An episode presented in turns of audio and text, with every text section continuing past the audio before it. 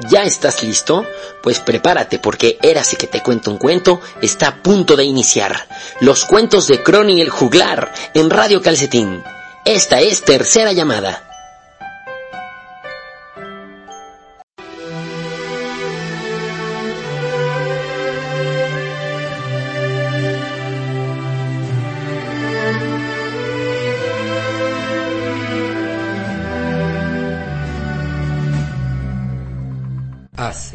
Tiempo, cuando los dragones surcaban los aires, los reyes gobernaban por sobre todas las cosas y los caballeros llevaban a cabo competencias interminables. En ese tiempo lleno de magia nacieron los juglares. Los juglares son hombres con habilidades fuera de lo común que contaban historias que hablaban de castillos embrujados y de princesas enamoradas. Viajando de pueblo en pueblo, divertían a todas las personas con sus trucos y relatos, pero entre todos ellos, entre todos los juglares, solo existe uno, uno que conoce todas las historias existentes que jamás nadie se hubiera imaginado. El nombre de este juglar es Crony. Crony el juglar. Crony viaja a través del tiempo, llevando con él diversión y muchos cuentos para todos. Para que hoy Crony llegue aquí a este espacio, solo hay que decir las palabras mágicas de los cuentos, las cuales son Érase, que te cuento un cuento.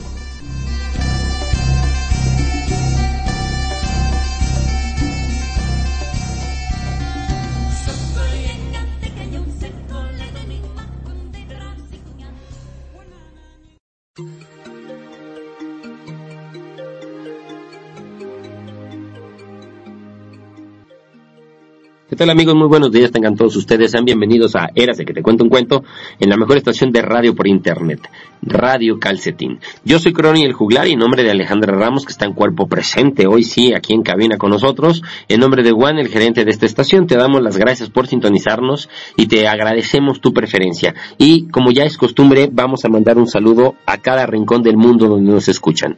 Quiero agradecer infinitamente como cada programa a España, en Castellón de la Plana, en Girona, en Barcelona, eh, mis amigos chilenos, allá por eh, Argentina, Sao Paulo, en Santa Tecla, allá en El Salvador, en San Salvador, en Ecuador, y desde luego arriba del charco, arriba en Wichita, Kansas City, Washington, Nueva York, y desde luego Long Beach, Anaheim, San Diego, California, y todos los, los pues ciudades, los, los estados de, la, de, Estados Unidos que nos escuchan. Y acá en El Paso, Texas, muchas gracias en Monterrey, Monterrey, Nuevo León. Muchas gracias también por sintonizarnos, mis amigos en Chihuahua, en Guadalajara, en Atlacomulco de Zúñiga, en Tlaquepaque. Muchas gracias por sintonizarnos, muchas gracias por hacer este sábado de cuento junto con todos nosotros y hacer este sueño realidad de Crony el Juglar. Zacatecas, ahí en Fresnillo, Zacatecas, muchas gracias por sintonizarnos. Eh, muchas gracias allá a mis amigos en Aguascalientes, mis amigos en Guanajuato, que también tenemos el gran honor de eh, que nos escuchen. En Querétaro, todos mis amigos Ebaeo, a Jesús Rodríguez de Frutos Bienes Raíces, que sábado tras sábado nos escucha. En San Juan del Río, en Morelia, Muchas gracias por sintonizarnos, mis amigos morelenses. Muchas gracias en Ciudad Hidalgo, en Toluca del Lerdo, en Cuernavaca, en la heroica Puebla de Zaragoza, en Veracruz, en Balancán, en Campeche y en todos Cuautitlán, Izcalli, de Nezahualcóyotl, todos los municipios aledaños a este Ciudad de México extinto Distrito Federal. Yo soy Cronel Juglar y vamos a estar contigo dos horas. Y hoy es un programa muy especial, muy significativo, porque hoy justamente es, eh, hace un año, una luz se extinguió una luz se extinguió de este plano terrenal para abrir camino en uno más elevado, en un plano más elevado que, bueno, aún nosotros no podemos entender ese plano. Eh, todavía no podemos alcanzar a ver esa luz. Bueno, en ese luz, en ese plano, se fue un amigo muy querido, un artista, un artista como pocos. Él es Lisandro Enrique de la Torre, mejor conocido con su nombre artístico como Lisandro Duarte, pues hoy vamos a dedicar toda una sección, toda la sección musical a él, a él, ya que tenía, pues bueno, muchísimos, muchísimas canciones, muchísimas obras de teatro escritas. Y bueno, antes de empezar con nuestro programa y antes de iniciar con el primer cuento de esta mañana, te voy a decir, tú no sabes qué es un juglar. Bueno, pues pon mucha atención.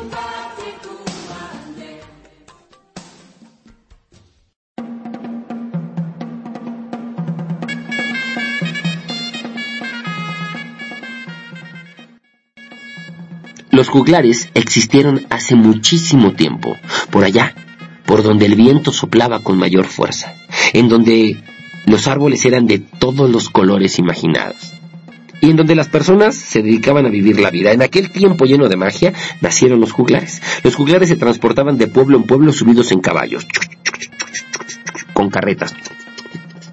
Se estacionaban en las plazas de los pueblos estacionaban sus caballos y del interior de sus carretas sacaban instrumentos musicales. Instrumentos musicales como por ejemplo la guitarra, el violín, el acordeón, los tambores. También había otras personas que jugaban con unos bolos y los aventaban al aire, con mascadas, con clavas, o sea, hacían malabares. Bueno, hasta con los niños que se portaban mal hacían malabares. Ah, porque claro, ¿eh?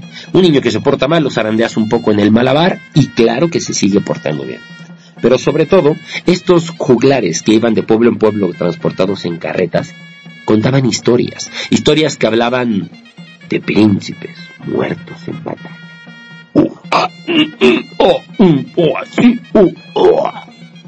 De princesas que vivían en castillos que estaban custodiadas por dragones. Imagínate, la torre del castillo, la ventana, la princesa asomada, el dragón, la princesa, el dragón, la princesa, el dragón pero sobre todo contaban historias de príncipes enamorados.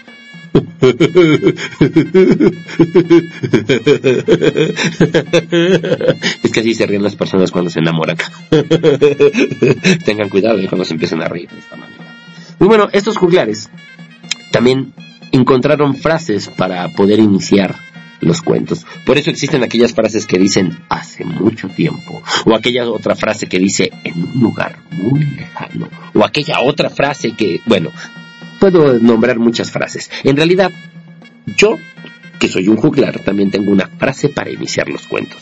La frase es, érase que te cuento un cuento érase que te cuento un cuento. La podemos decir todos muy fuerte a la cuenta de tres, no importa en la parte del mundo donde te encuentres ni lo que estés haciendo. Si estás sentado, almorzando, si tú te encuentras ya en el súper, si vas de paseo, si vas en el auto, si estás en el trabajo, lo que te encuentres haciendo, dices muy fuerte, érase que te cuento un cuento. ¿Listos? Y dice una, dos, tres.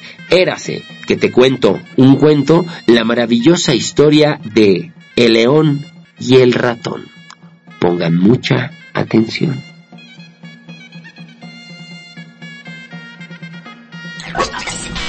www.radiocalcetín.com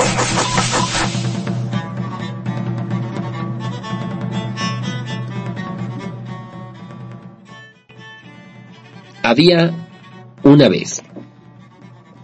Había una vez, en un bosque cercano al Distrito Federal, un ratoncito, un ratoncito llamado Teópolo.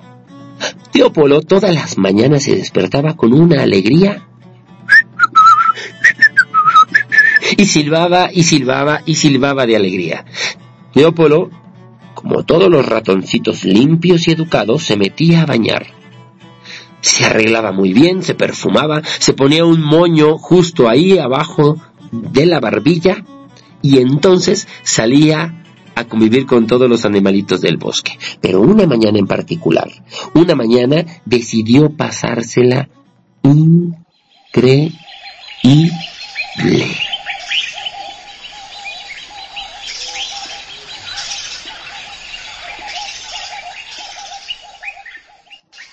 Y entonces, Teópolo salió como rayo, brincó, subió, trepó los árboles, brincó entre las hojas, salpicó de rocío con ese rocío, el rocío es esa pequeña agüita que amanece en las plantas, se metió debajo de los árboles, subió, corrió, y a todo mundo nada más lo veía pasar rápido que corría Teópolo. Así se la pasó feliz en el bosque. hasta que, de tanto correr y de tanto brincar, llegó a un paraje desértico. En ese paraje desértico vio que allá, en la copa de un árbol, estaba jugando ni más ni menos que un pajarito. Y entonces decidió jugarle una broma pesada.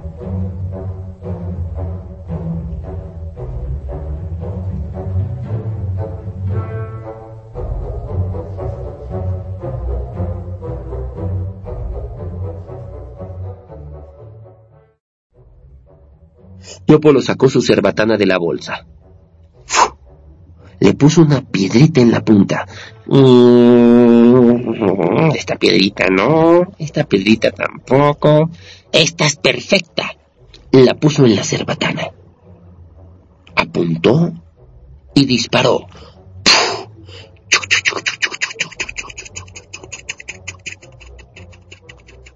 La piedrita salió a toda velocidad y le dio justo en la frente del pajarito.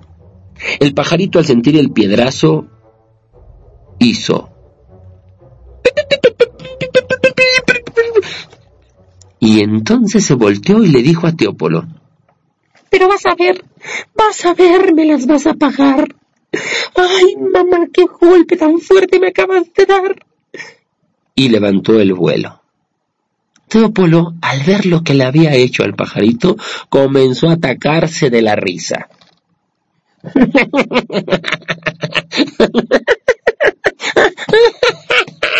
le cayó en la frente. y siguió caminando muy contento por el bosque.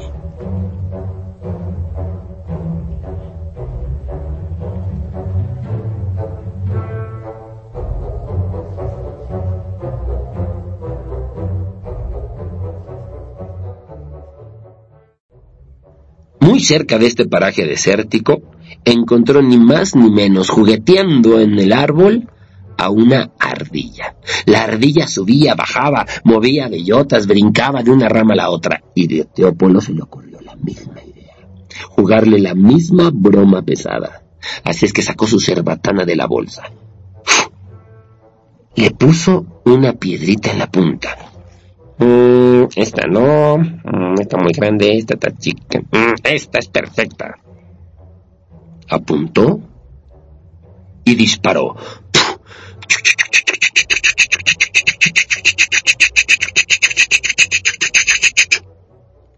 A toda velocidad viajó la, la piedra hasta que llegó a su destino, en la cola de la ardilla. La ardillita al sentir el piedrazo le hizo...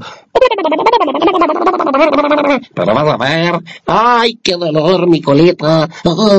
Y de inmediato se escondió en el centro del árbol. Teópolo, al ver lo que, lo que le había hecho a la ardillita, comenzó a atacarse de la risa.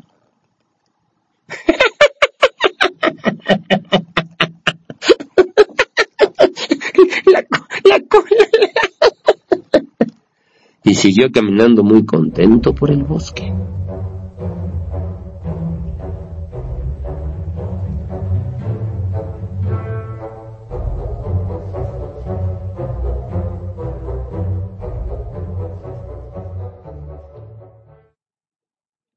Pero muy cerca, en otro paraje desértico, se encontró a León durmiendo a sus anchas.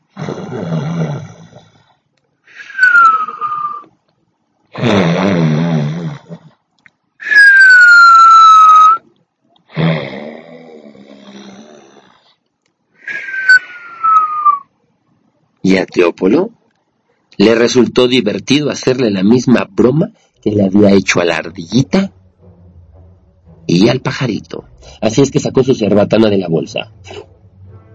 Le puso ahora sí una gran piedra en la punta. Apuntó y cuando menos se lo esperaba el león, disparó.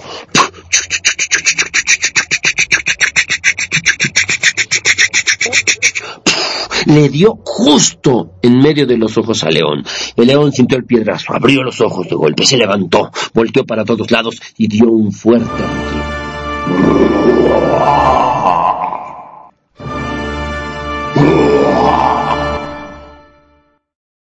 abriendo su hocico, enseñando sus filosos dientes.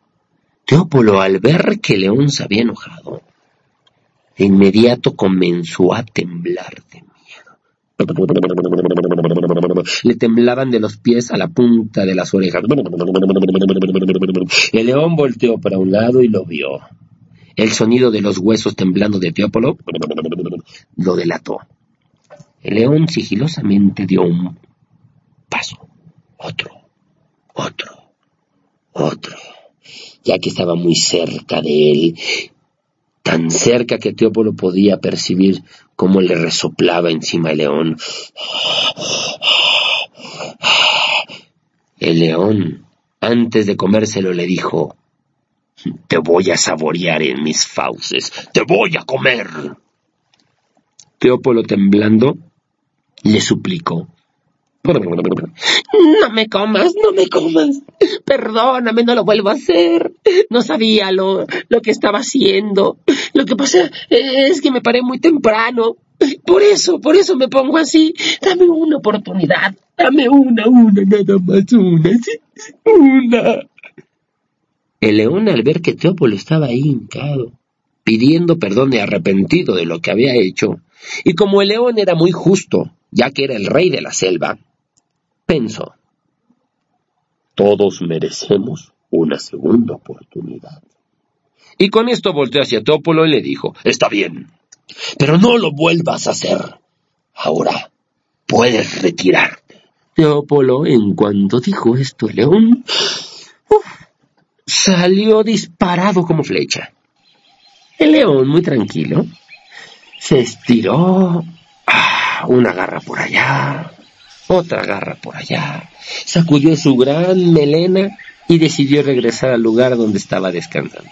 Pero lo que no sabía león es que los cazadores del pueblo habían escondido por ahí alguna trampilla y sin quererla la pisó. De inmediato el león quedó colgado en la copa de los árboles. Desesperado porque no podía zafarse de esa trampa, rugió. Dio tan fuerte rugido, tan fuerte, pero tan fuerte, que Teópolo, que aún seguía corriendo despavorido, huyendo de las garras y las fauces del león, se detuvo de inmediato. ¿Pero qué fue ese rugido? Así es que se volvió a escuchar. ¿Eh? Oh, ese león seguramente a estar cazando a otra especie por ahí. Pobres animalitos que caemos en las fauces del león. Pero al escuchar el tercer rugido y al escucharlo un poco más desesperado, Teópolo decidió regresar corriendo a ver qué le sucedía al león. Era muy raro que diera tres rugidos. Al llegar y verlo colgado, sin más, pensó en ayudarlo, ya que él le había perdonado la vida momentos antes. Así es que trepó rápido al árbol y empezó a mordisquear. Empezó a mordisquear y a mordisquear y a mordisquear un trozo de cuerda. Hasta que deshizo el nudo y de un sopetón cayó el león. El león inmediatamente se incorporó. Vio a Teópolo, caminó hacia él. Teópolo estaba seguro que se lo iba a tragar. Ya estaba preparando su discurso. Eh, perdón, señor León, se dio un gran sopetón usted. Lo que pasa es que tenía que sacarlo de la red. El león levantó sus garras, abrió sus fauces, tomó a Teópolo de los hombros y le dijo Muchas gracias. Muchas gracias. Sin tu ayuda en este momento, tal vez estuviera yendo de camino al zoológico. Muchas gracias, ratoncito. Estoy agradecido contigo. Y como agradecimiento, te voy a cuidar. Es más, vamos a hacer un pacto. Yo te cuidaré de todas las especies que quieran tragarte y tú me cuidarás de todos los cazadores que quieran cazarme. A Teópolo le pareció una buena idea esta. Y desde ese día, Teópolo cuida las espaldas de los cazadores del león y el león cuida que ninguna otra especie se lo quiera tragar. Y así fueron amigos para siempre. Y colorín colorado, este cuento se ha terminado.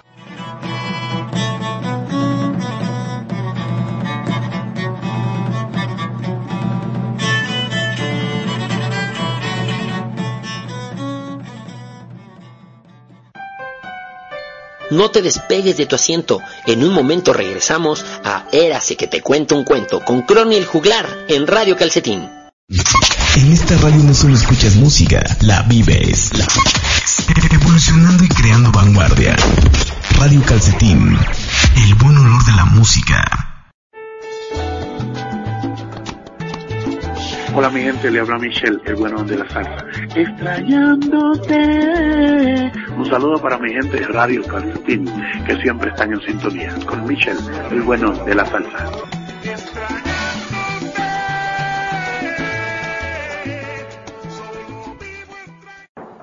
Hola, soy Nan de Levarón. Un saludo a todos en Radio Calcetín.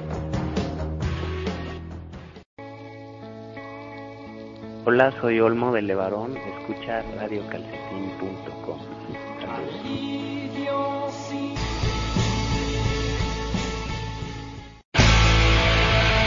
Saludo de tus carnales de plástico a Radio Calcetín. Y este es el changuito reggae.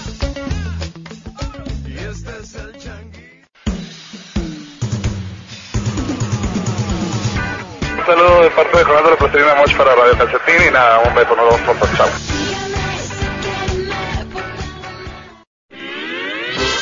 a to- todos los amigos de, de, de, de radio, de, de radio, de, de, de, de, radio Calcetín, le- le- les mandamos un pe- pero, pero grandísimo abrazo y muchísimos besos. Yo, yo soy su, su amigo Po- Po- Po- Porky y también aquí viene, aquí viene Espíritu González. Ven, Espíritu, ven que te quieren mandar un saludo los de Radio Calcetín. ¡Epa, yepa, yepa! ¿Dónde están esos de Radio Calcetín? ¿Eh? Aquí los estamos esperando, Rosita y yo. Y queremos darles muchos abrazos y muchos besos. Y síganos escuchando. ¡Yepa, yepa, yepa! ¡Ya, arriba, arriba!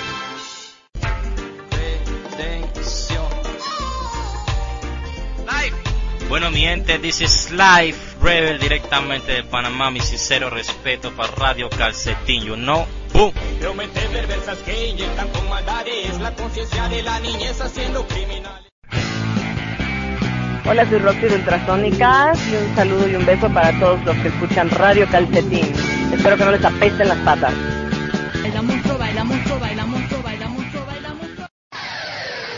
Bueno, un gran saludo para Radio Calcetín de Salvador y los Leones, banda. Un abrazo.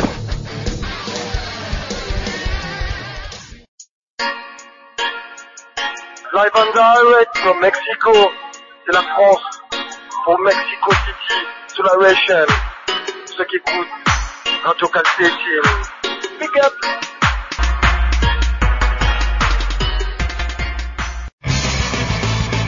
Saludo para Radio Calcetín de parte de Shaman, de la tecladista de la Tremenda Corte.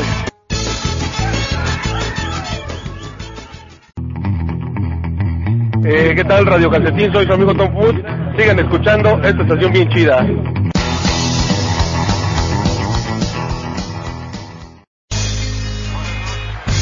Un saludo para toda la banda de Radio Calcetín de sus amigos de la Tremenda Corte. Chido, no dejen de sintonizarlo.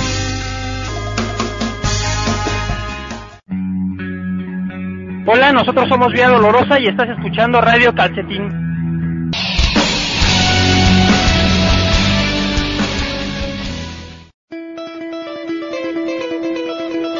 Hola amigos, están escuchando Radio Calcetín. Les saludamos Vía Dolorosa.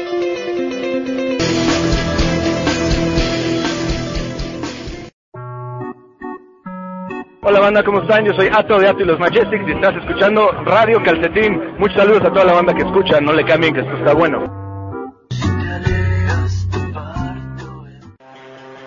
Saludos a Radio Calcetín de Carlos Meraz de los Wiz. Yo canto en la banda. Hola, ¿qué tal? Yo soy Dolerte Amor, vocalista de Nuestra Muerte y mando un padrísimo saludo para nuestros amigos de Radio Calcetín.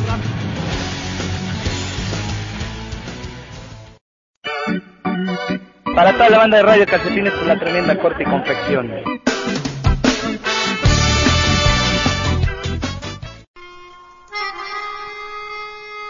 Yo, yo, Willie come on the mic just a big, big up to the massive Radio Calcetín.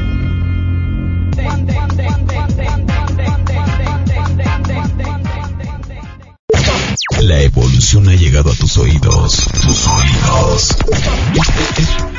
El, concepto de radio más optimista, espectacular, auténtico y único. Auténtico y único.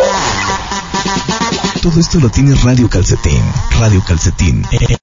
El, buen olor de la música. El buen olor de la música. www.radiocalcetín.com Qué bueno que no te moviste de tu asiento, porque érase que te cuento un cuento. Con Crony el juglar ya está de regreso. Fuimos y venimos en corto. Continuamos.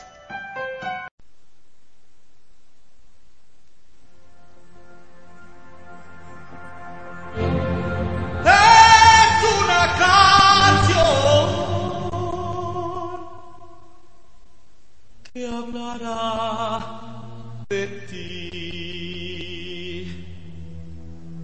puedes decir a todos que esta es tu canción.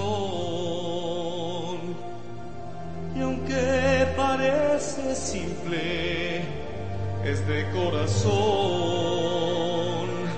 Y es tan difícil usar palabras para poder decir qué hermosa es la si estás junto a mí. Llegando hasta aquí, pareciera el final, los momentos felices que solíamos pasar.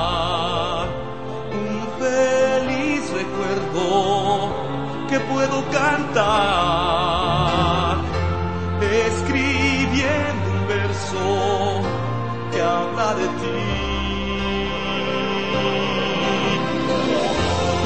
quiero ser cursi por decirlo aquí. Hasta hoy tú has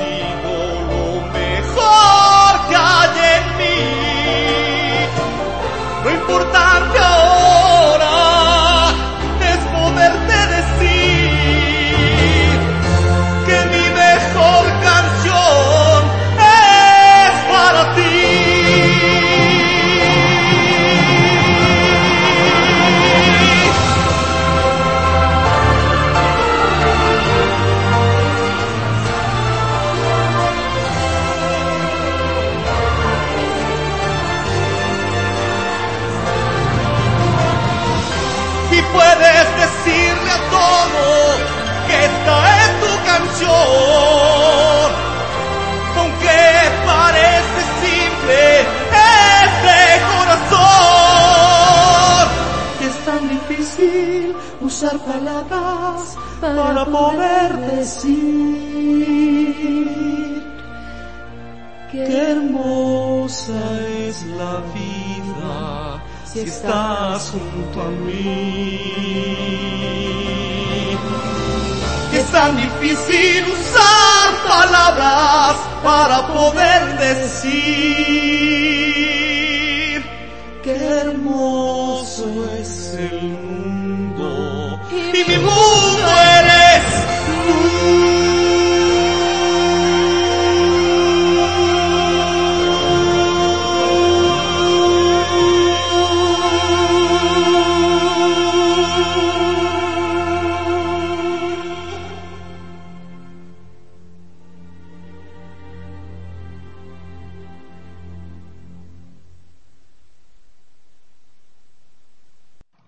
regresamos amigos y efectivamente lo que acabas de escuchar es la voz de Elisandro Duarte.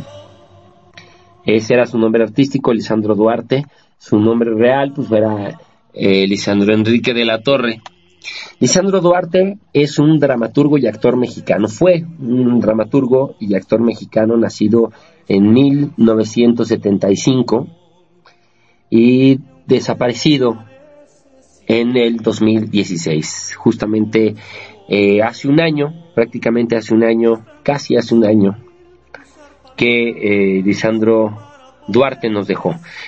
Él nació en la Ciudad de México, él era oriundo de allá de las lejanas tierras de satélite, autor de varias obras entre las que destacan Sabuesos en cautiverio, que ahora se llama Perros, Las noches del Tucán, www.pastorelanavideña.com, Una luz brillante, Al calor de los hombres. Esta de calor de los hombres, pues bueno, tuvieron más de 200 representaciones y aún en la actualidad pues se sigue, se sigue haciendo. Archie, el musical, en este Archie musical, eh, nuestro queridísimo Alan Estrada, que ahora, bueno, él ah, creo que tiene un programa que se llama Viajando con Alan, el protagonista de Hoy No Me Puedo Levantar, él aquí debutó debutó en este musical, Archie el Musical. Este musical ganó el premio APT como mejor libreto y letras para un musical original en México en el 2002. Asociación de Periodistas eh, fue, le otorgó a este, en el 2002 a este, a este Archie el musical de Lisandro Duarte. Como actor y cantante, pues bueno, se destacó desde el 92 en todo tipo de géneros. Hizo eh, la Fiesta, producción de Morris Gilbert, cuando Morris Gilbert, pues bueno, por allá no hacía sus pininos, pero también estaba empezando.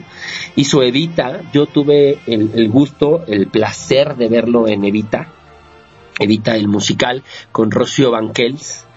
Eh, esto, pues bueno, yo eh, cuando decimos estas biografías quiero ser muy, muy imparcial porque, pues bueno, la gente eh, es conoce, va conociendo a los artistas o a la selección musical o a los grupos por medio de lo que les contamos. Pero en particular con este Evita, cuando yo conocí a Lisandro Duarte, que fue en la obra de Sabueso en Cautiverio, yo recuerdo que eh, él cuando me mencionó que había sido, eh, que había estado en Evita, yo le dije, ah, qué padre que estuviste en Evita, yo vi, yo vi ensayos generales, fui a ver la obra, pero fíjate que no me gustó, había un muchachillo que brincaba, le digo, brincaba y brincaba muy emocionado, muy afeminado, junto con otro que andaba al lado. Le digo, pero, o sea, él se me quedó viendo, con, muy serio, se me quedó viendo, escuchándome yo. Pues yo no lo conocía, yo quería, aparte era el escritor de la obra, actuaba en la obra, pues bueno, platicando, siempre fue, se reía, se burlaba de todo, eh, no dentro de toda esa seriedad que siempre tenía y, y, la verdad con la que hablaba, ¿no? Del mundo. Entonces yo me acuerdo que, que, este, que le dije, no, sí, y no pude hacer que en la escena de los descamisados, cuando Edith está en el balcón diciéndole mis descamisados, estos dos jugando. No me dijo nada. Continuamos el ensayo. Empezamos el ensayo y al finalizar se despidió y todo y con su característica palabra, adiós papi. Ay, por cierto, el que estaba brincando en la obra era yo, me la pasaba jugando, era divertidísimo, cuídate. Bueno, yo me quedé helado porque efectivamente lo había criticado él. Bueno, yo dije que no puede ser, es el escritor de la obra. Eh, no, no, ya después le pedí disculpas. Es una bonita anécdota que tengo que se me va a quedar hasta los últimos días de mi existencia en este plano. Me dio mucha risa y él se rió demasiado después por la cara que yo puse. Bueno, también estuvo en Disney, Disney's Dreams is a Wish, Disney Magical Moments, esto se hizo en, fueron los primeros espectáculos que trajo Disney al Auditorio Nacional. Eh, hizo La Cenicienta con Angélica Vale muchos años, muchos, muchos años. El Ruiseñor y la Rosa, Romeo y Julieta, el musical, eh, donde además dirigió, donde escribió las letras y donde actúa alternando con egresados del Centro Universitario de Teatro. Y bueno, no nada más hizo la música de esta, de esta obra de teatro, eh, Romeo y Julieta. Esta obra pues, la hizo, la produce con Miguel Valles, pero hizo también música para muchas otras obras. El hombre de la Mancha, Cirano de Bergerac, hizo letras, realmente la música no la hizo él, él hacía letras, letras, y hubo una en particular, que se llamó El Grito de Guerra, que fue de las últimas obras pues históricas que él hizo, por ahí vamos a tener en la selección musical, eh, vamos a ponerlo, él haciendo me parece que Allende, con esa magnífica voz que se caracterizaba, eh, que lo caracterizaba siempre. Pues bueno, eh, también escribió ¿Y quién es ese señor? El musical de Cricri. Y bueno, eh, Teatralizandro, que es la canción que vamos a escuchar a continuación. Teatralizandro, él interpretaba las mejores baladas de teatro musical internacional. Y hay una canción que a mí me divierte demasiado, de verdad me divierte demasiado, se llama Yo no soy Jorge Luquen. No, perdón, no, no, no, no. Quiero ser Jorge Luquen. Quiero ser Jorge Luquen. Yo no sé quién es Jorge Luquen, me van a disculpar. Yo no, eh, yo sé que es un cantante mexicano y es un actor mexicano que es, ¿no? De, de esta era de Angélica María y todo el rollo. Yo no lo conocí, tal vez en las películas lo he visto, pero me divierte mucho la canción en voz de Lisandro Darte. Vamos a escuchar Yo, yo quiero ser Jorge Luquen en voz de nuestro queridísimo y en memoria de nuestro queridísimo Lisandro de la Torre, Enrique de la Torre, mejor conocido como Lisandro Duarte. Estás escuchando Érase que te cuento un cuento, la selección musical en Radio Calcetín. www.radiocalcetín.com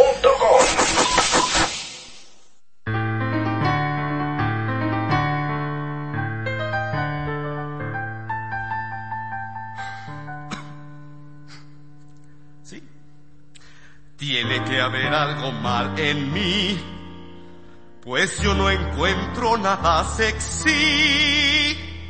Esos hombres de hoy, todos músculos, creyéndose que son casi un dios.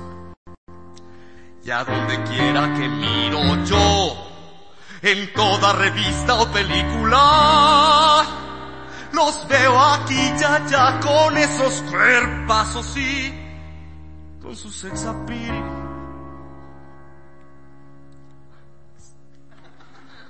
Me quedo estúpido. Ah, pero yo quiero ser como Jorge Luque. Ya sé que no fue muy caritano. Mas hay que aceptar. mm, Fue un tiro. Para mí quisiera volver al tiempo aquel en que nadie pensaba en el gym. Cuando los chicos feos aún estaban muy. ¿Qué cosas digo? Denme a Jorge Luque. Ahora, no soy inmune a un buen cuerpo, no. Ni es que yo piense que está de más tener un buen aspecto, pero eso no, eso no me hace mal, pero sería un tipo más. Jorge Salinas yo no seré. Pero algunos piensan, no estoy tan mal, verdad, verdad, ay, no estoy tan mal, feo yo no soy. Sin implantes y sin colágeno. Pero yo quiero ser como Jorge Luque, aunque fume y beba mucho alcohol. Pero con Isela fue un dios, lo hizo en las ficheras. Para mí, debo confesar que quiero cambiar vasos de agua por vasos de gin. Y con ese bigote es un paparrón. ¡Que viva el vicio! ¡Viva! Jorge Luque.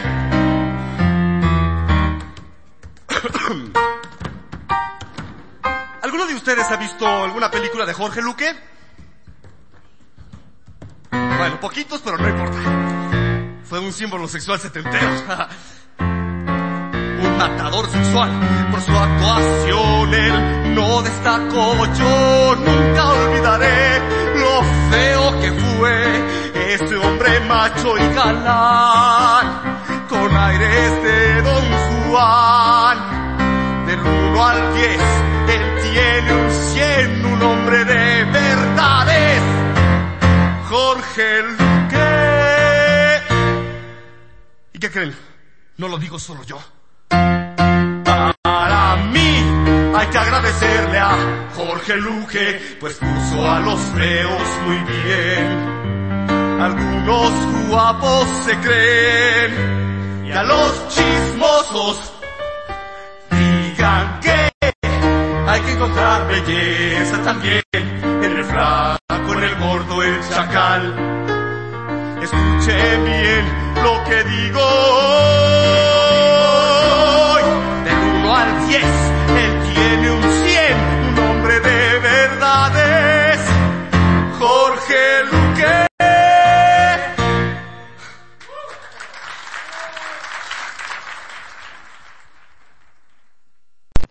Pues esto fue Yo quiero ser como Jorge Luquen, en voz de nuestro queridísimo desaparecido Lisandro Duarte, en homenaje de Lisandro Duarte. Y pues bueno, Lisandro Duarte eh, no nada más fue el dramaturgo, no nada más fue actor, también es un cantante, como tú lo puedes escuchar. Dirigió Al Grito de Guerra en el 2009, que fue una de las últimas obras históricas que él escribió, él hizo la letra y bueno, aparte él dirigió, ¿no? Eh, con actores, pues, actores eh, talentosos, de nombre, actores de trayectoria, ¿no? Estos actores de reparto que uno nunca conoce, ¿no? Pero que eh, realmente hacen que las obras funcionen. Se dedicó la mayor parte de su vida a trabajar, ir y venir a nuestro querido Lisandro Duarte. La verdad es que si yo me dedicara a hablar de él, hablar de su biografía detalladamente, pues no acabaría. Era un hombre que trabajaba día y noche, que escribía día y noche, que iba y venía todo el tiempo con famosos, con no famosos, con principiantes, ¿no? Una de las obras más características que hizo también en Teatro Cabaret se llama Marinos. ¿Qué te parece si vamos a escuchar ahora a Alessandro Duarte en El Grito de Guerra, en esta canción en esta obra de teatro donde él dirige, produce, bueno, no, no produce, dirige, actúa y escribe las canciones. Y después regresamos para que te platique esta, esta de Marinos, que es sumamente divertida, sumamente divertida. Esta obra de teatro en la cual Lisandro Duarte participó y bueno, eh, puso su alma, puso su corazón y donde también yo tuve el gusto y el honor de compartir escena con él. Vamos a escuchar Al Grito de Guerra de Lisandro Duarte. Estás escuchando Érase que te cuento un cuento en la mejor estación de radio por internet, Radio Calcetín www.radiocalcetín.com Es piel dorada, ese sol resplandor, contrastante con mi piel, pero así me gusta más. Te daré mi protección, de mi lado vendrás. En un mundo nuevo, a los dos nos hallará. Nada temas que a mi lado, nada pasará. Una raza nueva de tu vientre nacerá, junto a ti siempre así será. En un mundo justo construiremos un lugar, un amor sincero, todo puedes soportar. Si me aceptas como esposo, yo te haré feliz. Es tu piel, casi mi piel, es tu amor,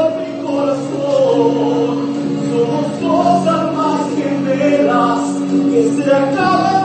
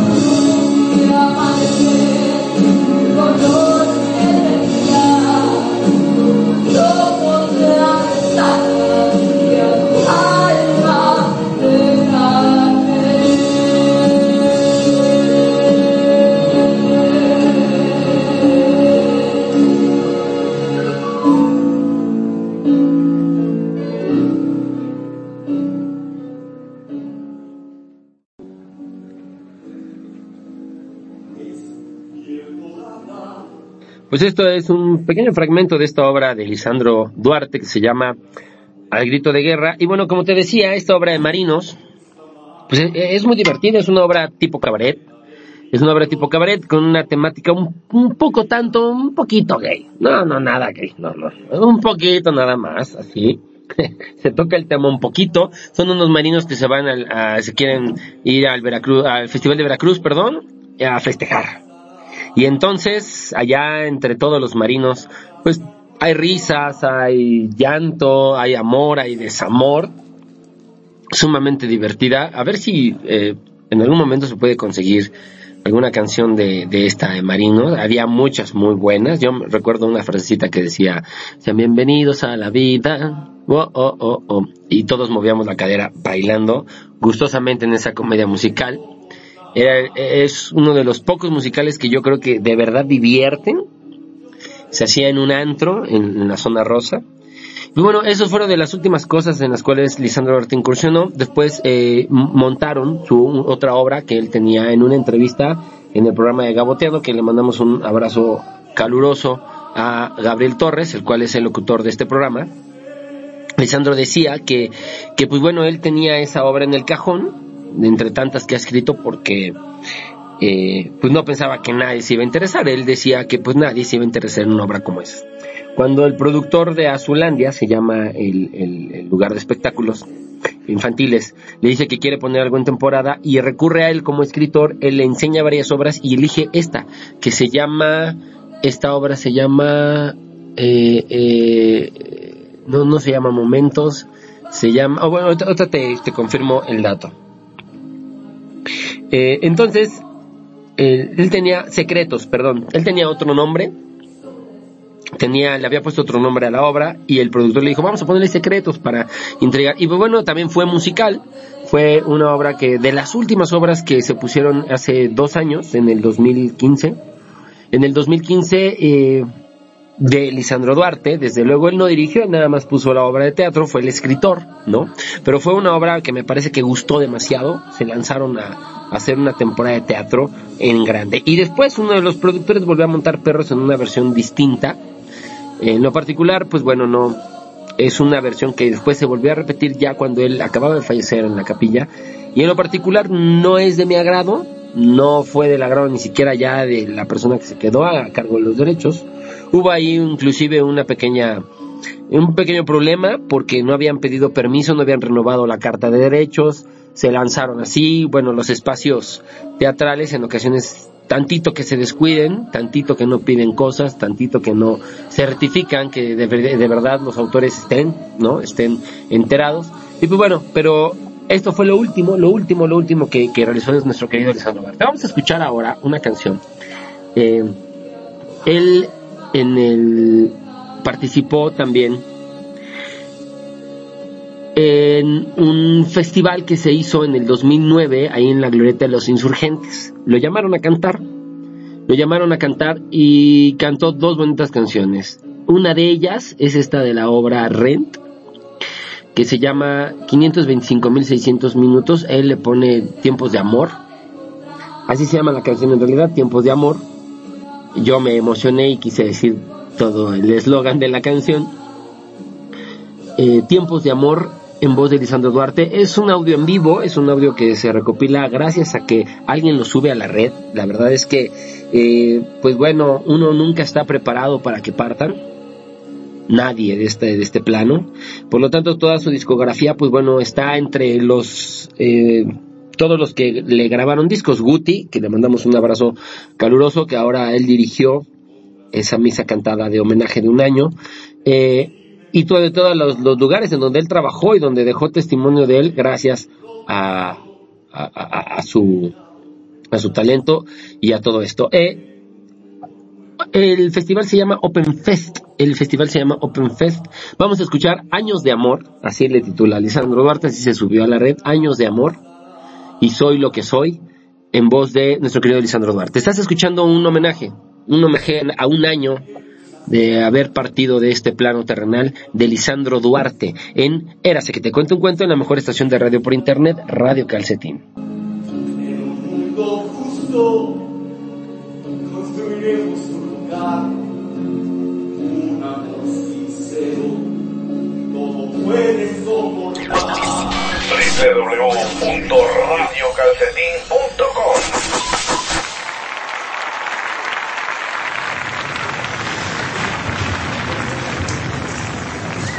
Venga, venga.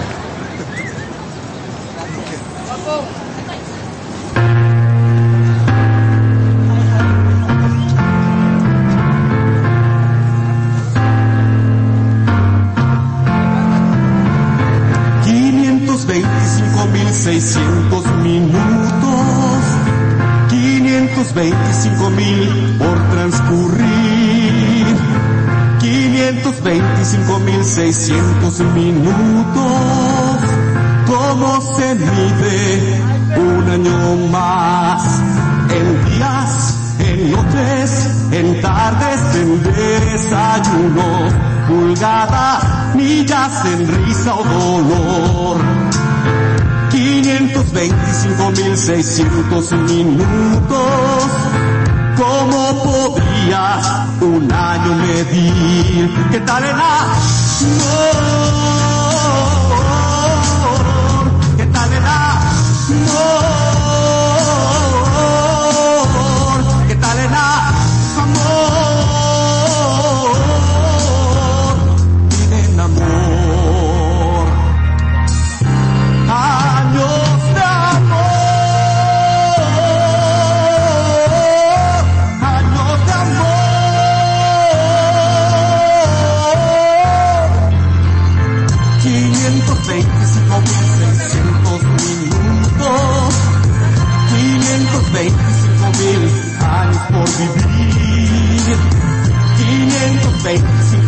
525.600 minutos. ¿Cómo se vive la vida de un hombre, una mujer? En cómo vivió o en cuánto sufrió,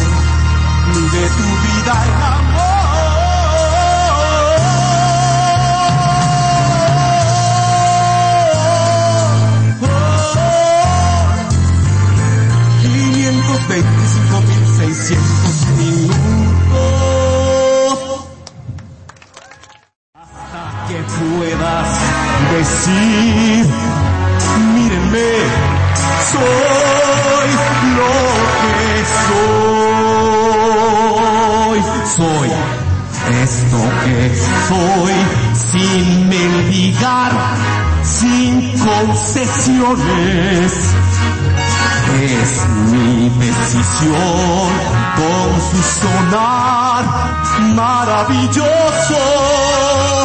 Mi mundo es el que elegí con mucho orgullo, mundo donde no tengo por qué esconderme.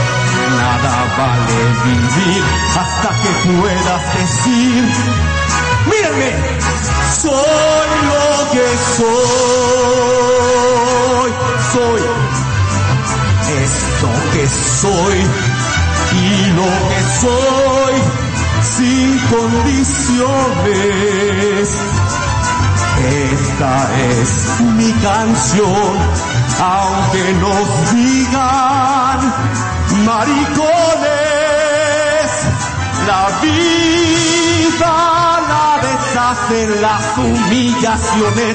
Vives cuando tomas buenas decisiones. Puedo vivir, puedo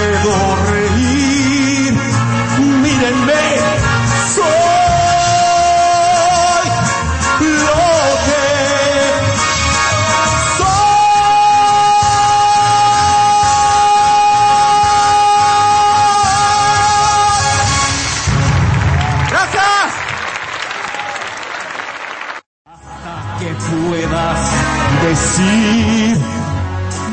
Pues bueno amigos, no hay más que decir cuando escuchamos la voz de nuestro querido Lisandro Duarte.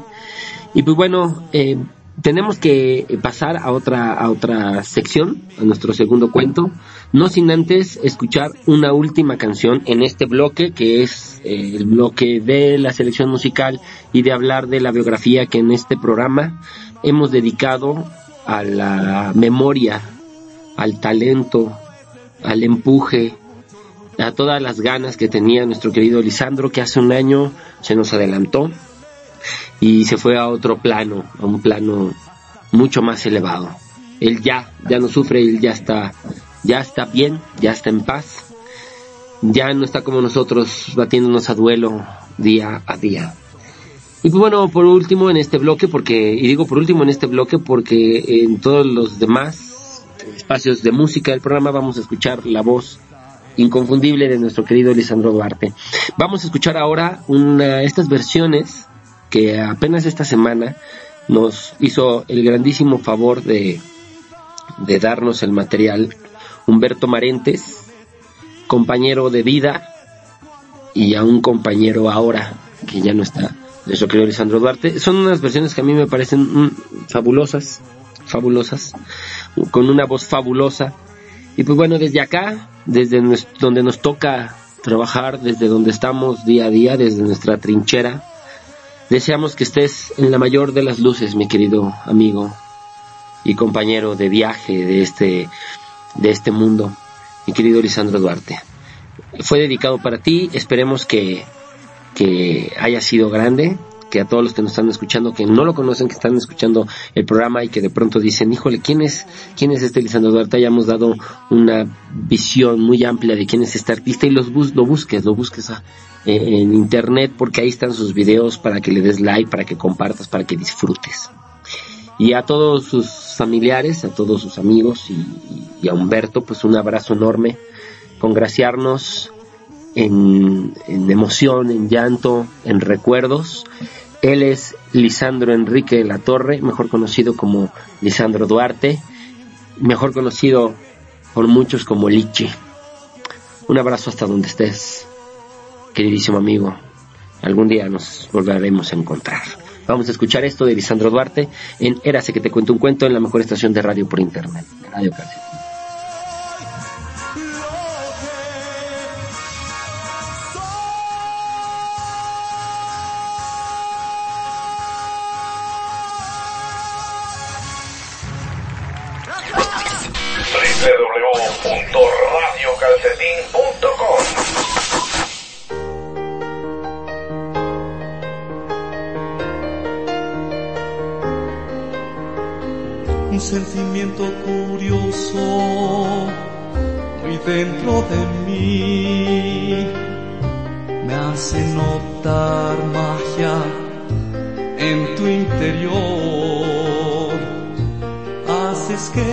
Cambie algo en mi interior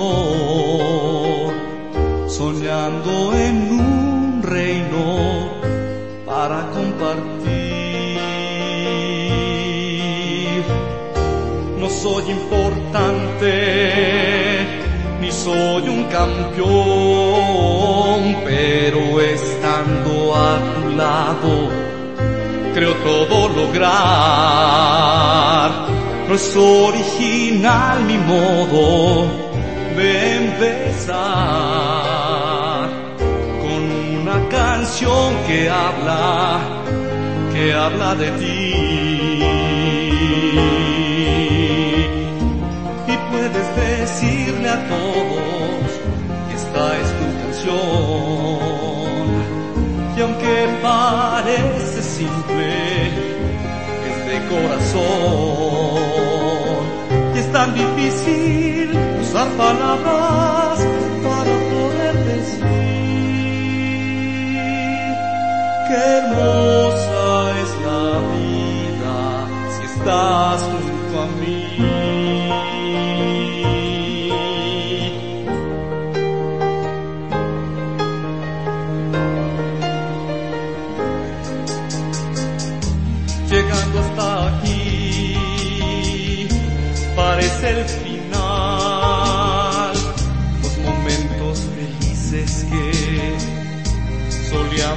un feliz recuerdo que puedo cantar escribiendo un verso que habla de ti. Y no quiero ser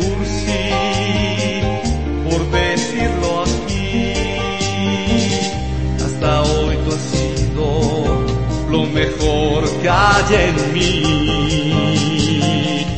lo importante ahora es poderlo decir es mi mejor canción y es para ti. Y puedes decirle a todos que esta es tu canción. Y aunque parece simple, corazón. Y es tan difícil usar palabras para poder decir qué hermosa es la vida si estás junto a mí. Y es tan difícil usar palabras para poder decir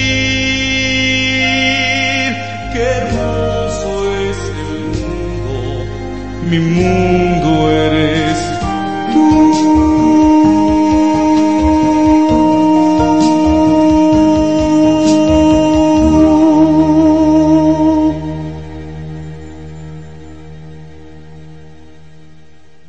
Ha llegado el momento, amigos, después de escuchar esta hermosa canción de mi querido Lisandro Duarte en homenaje a un año de su fallecimiento. Eh, ha llegado el momento de irnos con el siguiente cuento. Vamos, eh, queremos en este cuento eh, tomar toda esa frescura de, un cuento de nuestro querido Gabo de México que se llama Ladrón de Sábado. ¿Qué te parece si a la cuenta de tres decimos Érase que te cuento un cuento y vamos a poder iniciar con nuestro segundo cuento de esta mañana? Y dice una, dos, tres. Érase que te cuento un cuento, la maravillosa historia de Ladrón de Sábado del Gabo de México, Gabriel García Márquez. www.radiocalcetín.com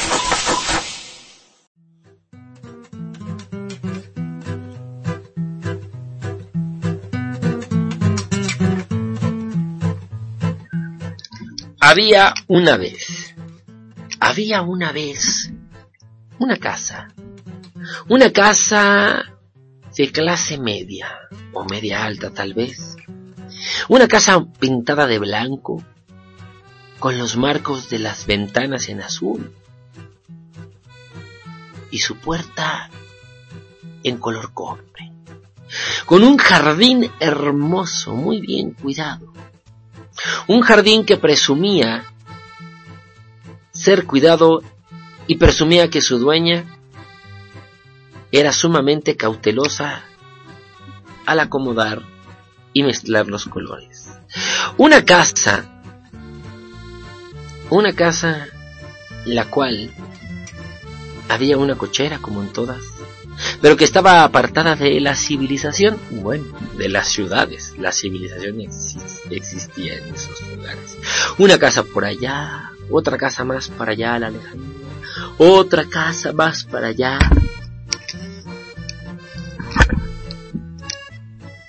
Esta casa, en esta casa vivían felizmente un matrimonio y una niña. Pero cada fin de semana, el señor de la casa, debido a su trabajo, tenía que abandonarla e irse a trabajar y ganarse el pan para su mujer y su hija.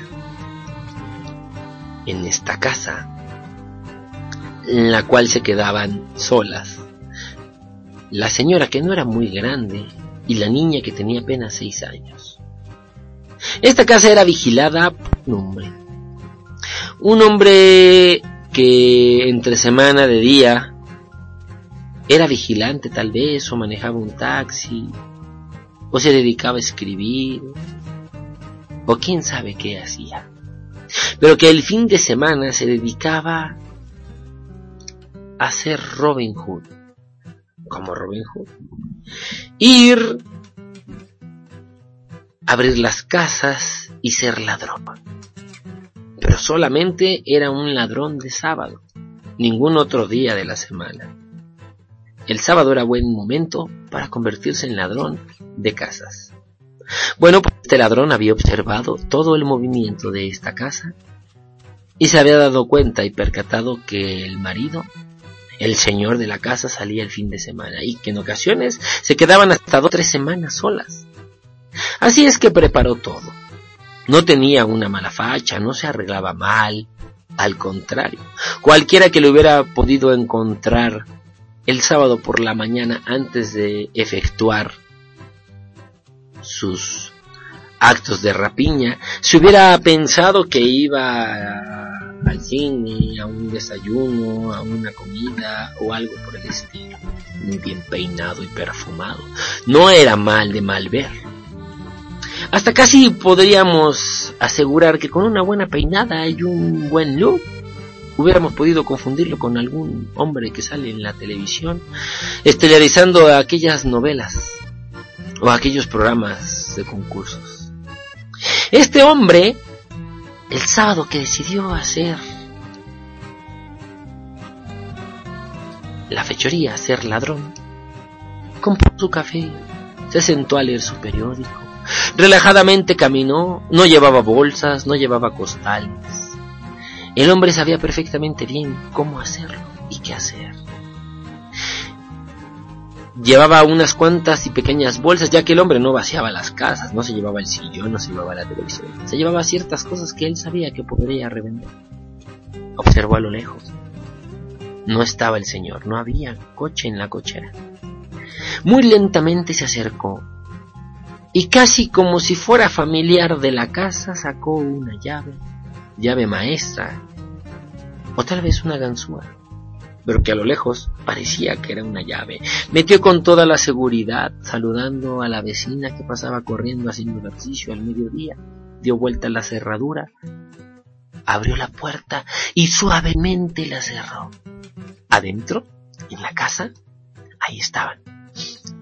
La mujer en la cocina preparando todo para la comida, para tener una tarde de películas sentada con su hija, frente a la televisión, preparando todo lo necesario, las, las frituras, las agüitas, la fruta picada, para cobijarse ya que estaba nublado, ya que era fresco, pero para poder descansar y deleitarse con esas películas en compañía de su hija, la cual durante mucho tiempo le había hecho compañía, porque el marido tenía que salir y salir. Esto no significaba que lo haya dejado de querer, simplemente que todos esos momentos los empezó a construir sola. El hombre se percató de esto, el sonido, ella tarareaba una canción. La, la, la, la, la. Era como un tango le encantaba el tango muy a pesar de que a su marido no le gustara y no lo supiera bailar. El ladrón entonces comenzó en acción, comenzó a observar los cuadros, comenzó a observar los discos.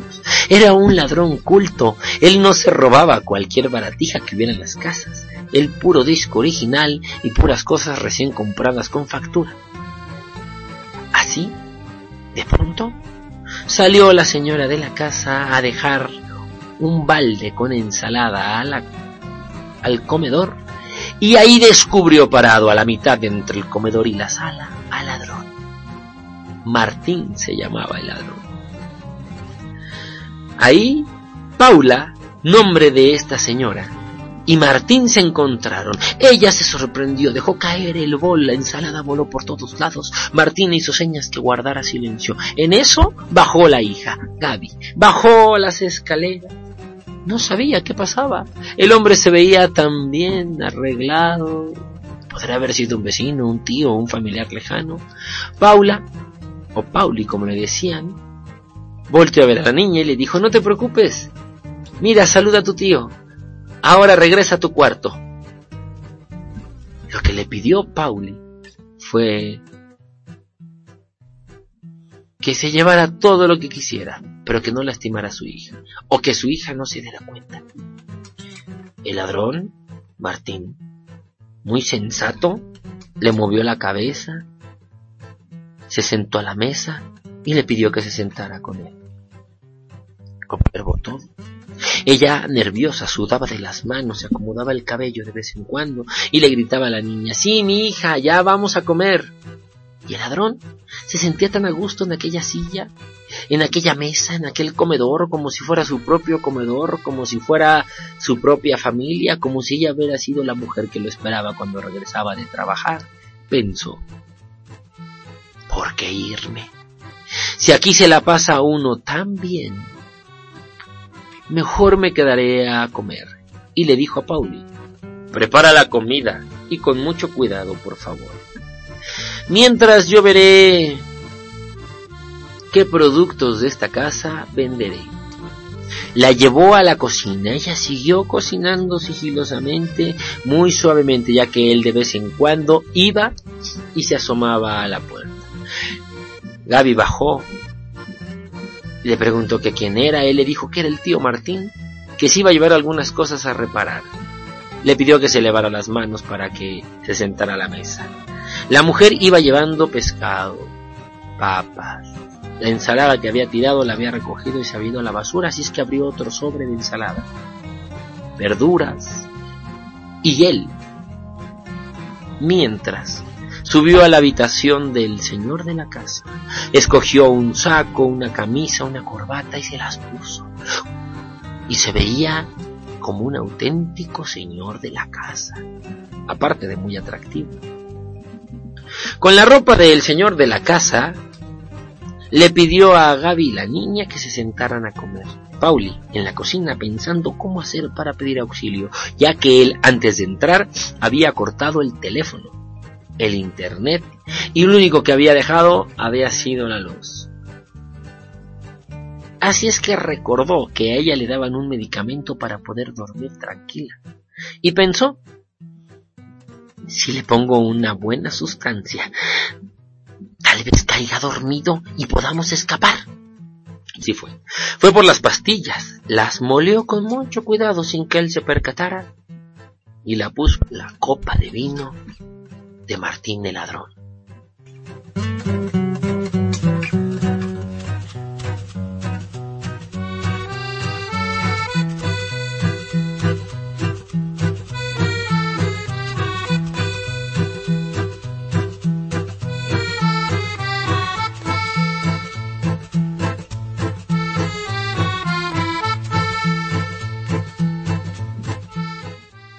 Sacó el vino, que fue lo último que puso en la mesa Pauli. Se le quedó viendo a Martín, el cual parecía el señor de la casa. Qué atractivo, pensó por un momento, pero por otro dijo, pero ¿qué estoy pensando, Pauli? ¿Qué estás pensando? Es un ladrón. Él no es ni tu amigo, ni tu amante, ni tu novio.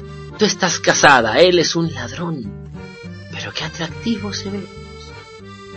Y por el nerviosismo y la confusión, comiendo, confundió las copas de vino. La que no tenía pócima se la dejó a Martín y la que tenía pócima se la comenzó a tomar ella. De los nervios se tomaba grandes tragos de vino. Cuando casi se terminaba se dio cuenta que se había equivocado. La angustia le entró al cuerpo. ¿Cómo era posible? Se iba a dormir, iba a morir, iba a dar un infarto. ¿Qué le iba a suceder? Puso muchas pastillas. Se empezó a sentir mareada.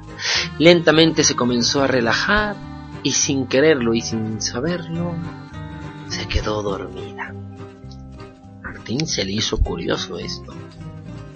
Así es que tal vez haya descubierto el plan de Pauli. Martín, como no quería alarmar a la niña y se sentía tan a gusto ahí y tenía la certeza de que el hombre de la casa no llegaría, cogió entre sus brazos a Pauli.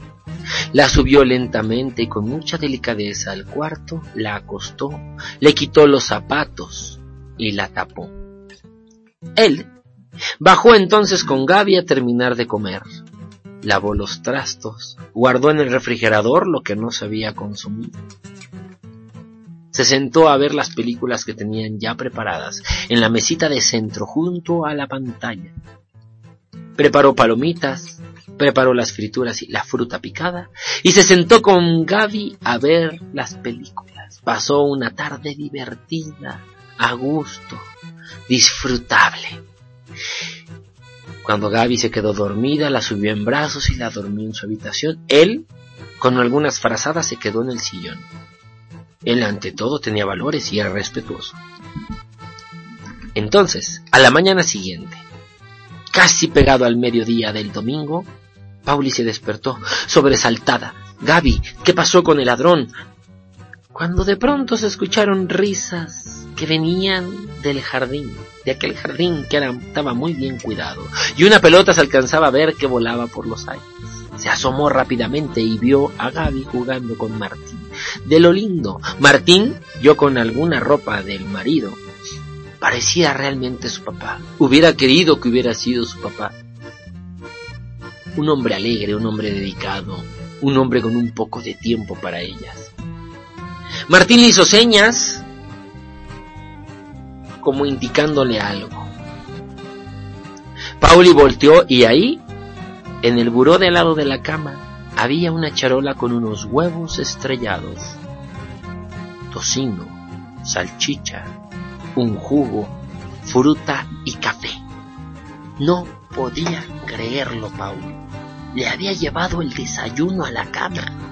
El ladrón de sábado, que la noche anterior había se había introducido en su casa casi casi a la fuerza o como si tuviera llaves, el cual quería dormir para salir y escapar, le llevó el desayuno y estaba jugando con Gaby en el jardín. Ella tranquila, porque ahora sabía que Martín, el ladrón de sábado, no les haría nada. Se sentó a desayunar. Martín subió, le quitó la charola. Martín en ese momento, escuchando la voz de Pauli, descubrió que era era la locutora del programa que todas las mañanas escuchaba y le preguntó, eh, perdón, perdón el atrevimiento, pero de casualidad tú no eres la locutora del programa de las mañanas. Pauli asintió y Martín le hizo una gran confesión. Oh, qué alegría, soy tu gran admirador, qué hermosa voz tienes. No sabes cuántas veces me has hecho suspirar o me has hecho pensar que conseguiría una mujer así con esa voz. Mucho gusto, soy tu admirador.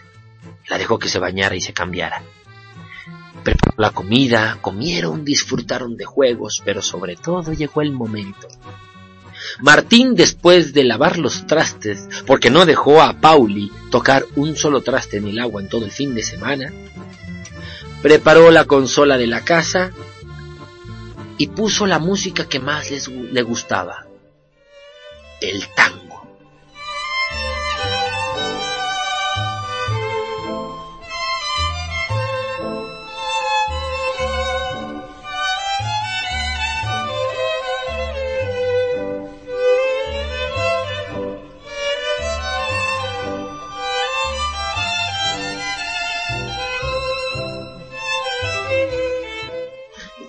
Pauli, al ver que Martín puso el tango y que aparte lo empezó a bailar solo y empezó a hacer movimientos, se asombró y al mismo tiempo se alegró.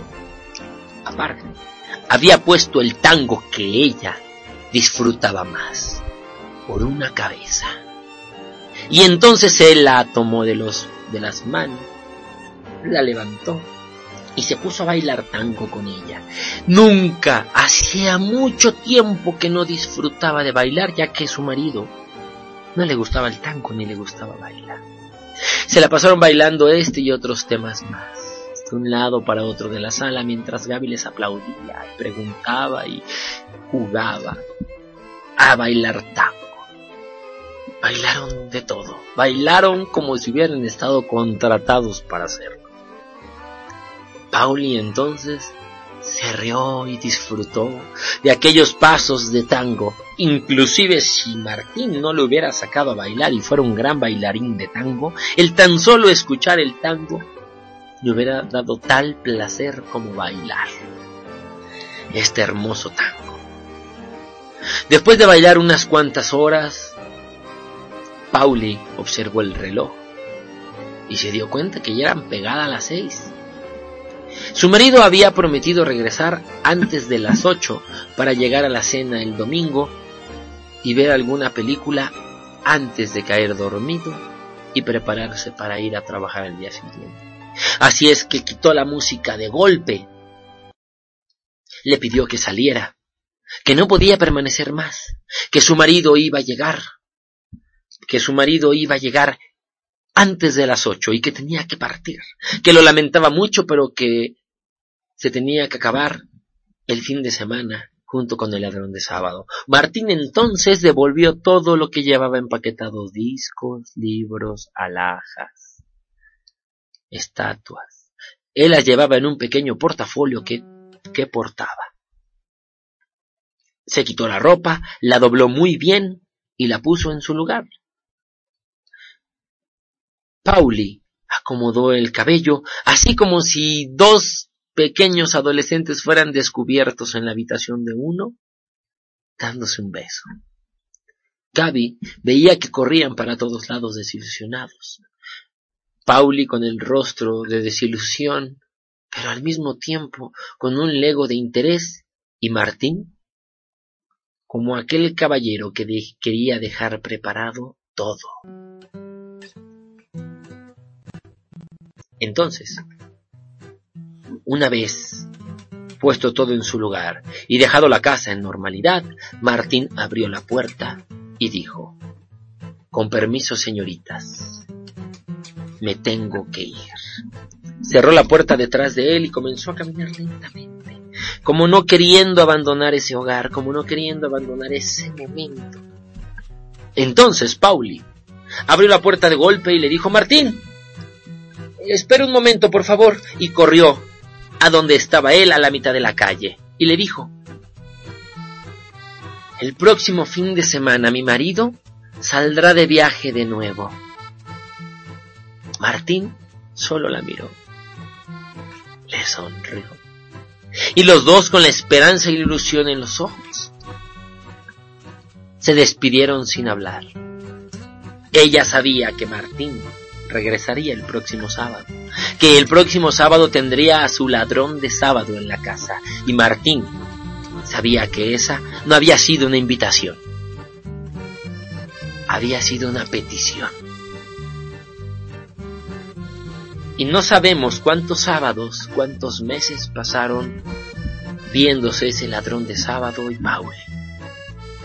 Y es aquí donde está la moraleja del cuento que probablemente Gabriel García Márquez no pensó en una moraleja, pero Crony el juglar sí lo pensó. A veces no es que dejes de ver, no dejes de querer a otras personas. En ocasiones te hace falta solamente tratarte como extraños, como si fuera la primera vez que te ves. Para que el ladrón de sábado seas tú mismo y te conviertas en el ladrón de sábado en el bailar tango. Te conviertas en esa ilusión momentánea.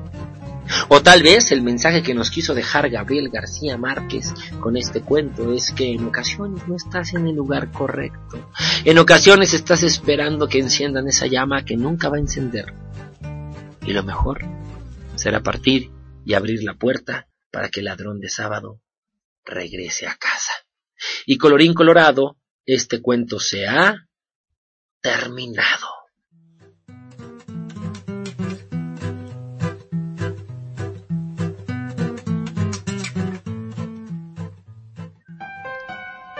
No te despegues de tu asiento. En un momento regresamos a Érase que te cuento un cuento con Crony el Juglar en Radio Calcetín. En esta radio no solo escuchas música, la vives, la vives. Evolucionando y creando vanguardia. Radio Calcetín, el buen olor de la música. Saludos al Radio Calcetín de los Estrambóticos. Luis Sac.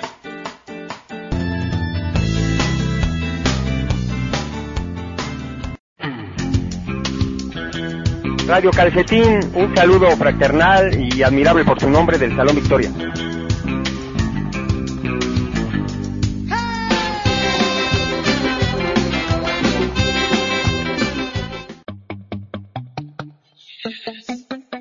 Aquí José de Zona Ganja, dejando salud y bendición a Radio Calcetín por internet, toda la gente que conecta y gracias por difundir. Blessed. Si todo dependiera de apariencias, sería vacía cada situación. Hola, soy Yanni de Fenómeno Q. Saludos a todos nuestros amigos de Radio Calcetín. Hola, ¿qué tal? Soy Lucas de Bungalow Bob. Sigan escuchando Radio Calcetín. Eh, bueno, pues buenas noches. Nosotros somos Nuestra Muerte. Les mandamos un saludo a nuestros amigos de Radio Calcetín. Yo soy este Even Dumor, integrante de Nuestra Muerte. ¿Qué tal amigos de Radio Calcetín? Este es el gran silencio, la pura sabrosura. Aquí Tony Hernández para toda la gente de Radio Calcetín. Para todos ustedes, viva la paz, viva el amor, viva Radio Calcetín. Vámonos.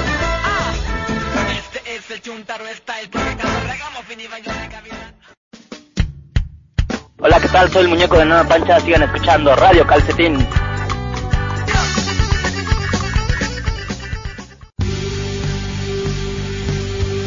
Hola, ¿qué tal? Soy Eli Guerra, estás aquí en Radio Calcetín. Entre el zapato y el pantalón está el detalle de distinción.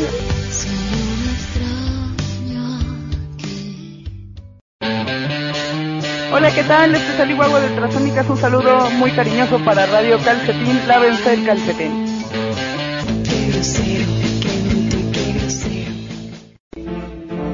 Hola, ¿qué tal? Saludos a todos los radioescuchas de Radio Calcetín, aquí con Éxito Recordiales.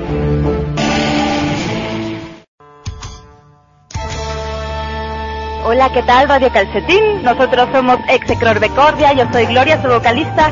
Escucha nuestra música.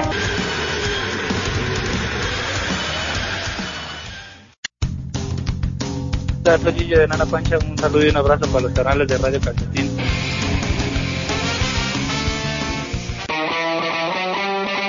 Saluditos a Radio Calcetín, con mucho amor, mucha paz y mucho cariño de Ismael Daniel. Hola a todos los escuchas de Radio Calcetín, les habla Israel, guitarrista de Execro Recordia y un saludo a toda la banda que nos escucha.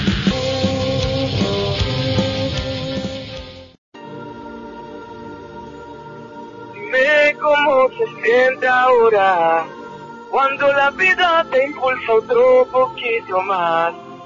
Un saludo a radiocalcetín.com de parte del antidoping. Buenas noches, gracias y sigan escuchando buena música. Positive Vibration, Reggae, Ragamuffin, Adap, Mami, Antidop Style. Welcome to Jump Rock.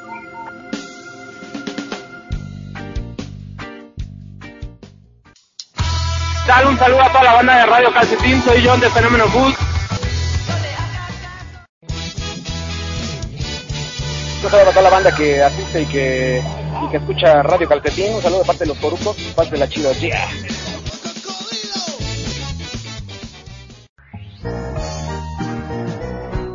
Hola, ¿cómo están? Yo soy León, y soy guitarrista de Anti Los Majestics y le mando un fuerte abrazo a toda la banda que escucha Radio Calcetín.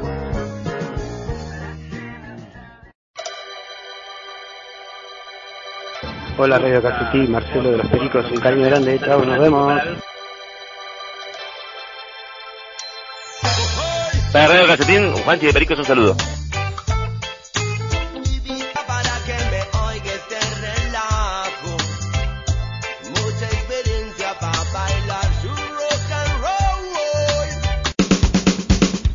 www.radiocalcetín.com El buen olor de la música. El buen olor de la música. Solo recuerda que si hoy lo escuchas en Radio Calcetín, mañana lo escucharás en todas partes. En todas partes. Radiocalcetín.com El buen olor de la música. Qué bueno que no te moviste de tu asiento, porque érase que te cuento un cuento. Con Crony el juglar ya está de regreso. Fuimos y venimos en corto. Continuamos.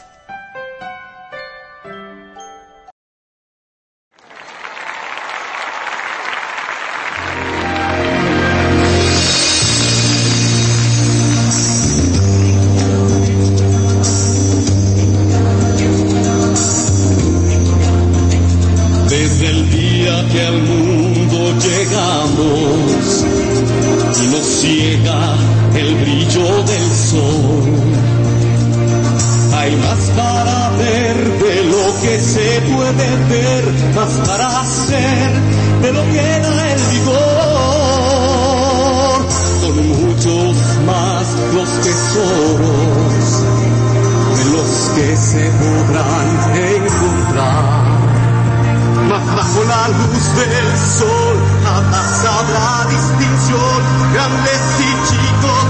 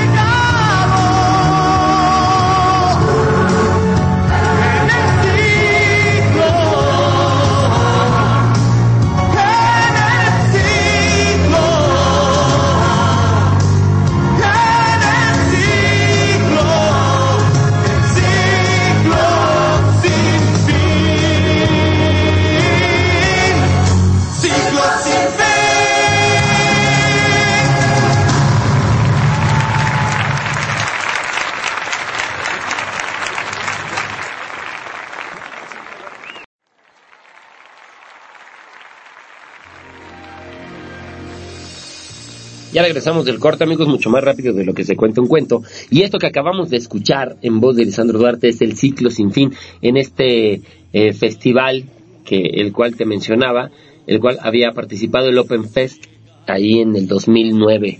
eh, que se organizó esto en la mera glorieta de insurgentes. Pues bueno amigos, ha llegado el momento de presentarte una nueva sección una nueva sección que va a estar a partir de este fin de semana, en este principio de año 2017, y esperemos que dure mucho, mucho tiempo, eh, eh, que vaya con nosotros a todos lados.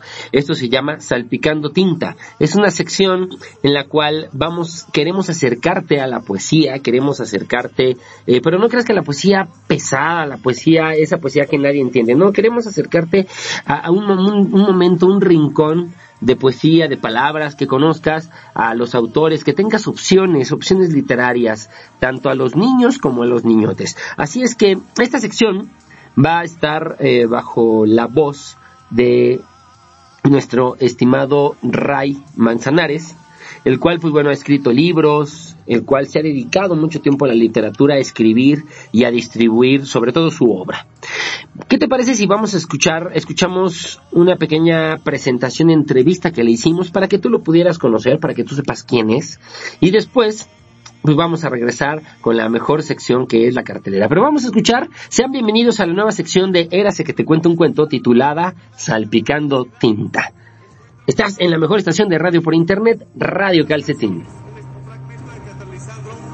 www.radiocalcetín.com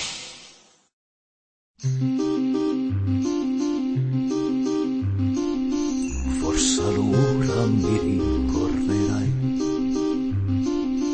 un sorriso sulla faccia mia,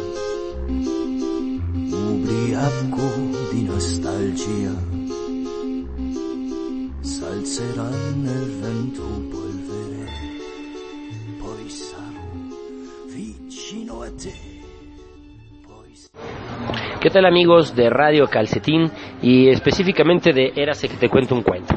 Para iniciar con esta, con esta sección nueva de, en este 2017, pues estamos ni más ni menos con el creador, con la voz, con el que le va a dar vida a esta sección que nos hace el grandísimo honor. Estamos en un espacio abierto, por lo cual si tú escuchas ruido, personas, camiones, aviones, metralletas, soldados, etcétera, etcétera, pues bueno, es que eh, específicamente eh, nos hizo un espacio en su agenda, en nuestro querido poeta, en esta sección Salpicando Tinta. Y tengo el honor de estar con Ray Manzanares. Eh, Ray Manzanares es un egresado de la carrera de literatura dramática y teatro. Es actor desde hace 30 años, en una trayectoria de 30 años. Y me parece que lo único eh, que voy a decir antes de presentarlo es que escribió su primer metáfora en quinto de primaria.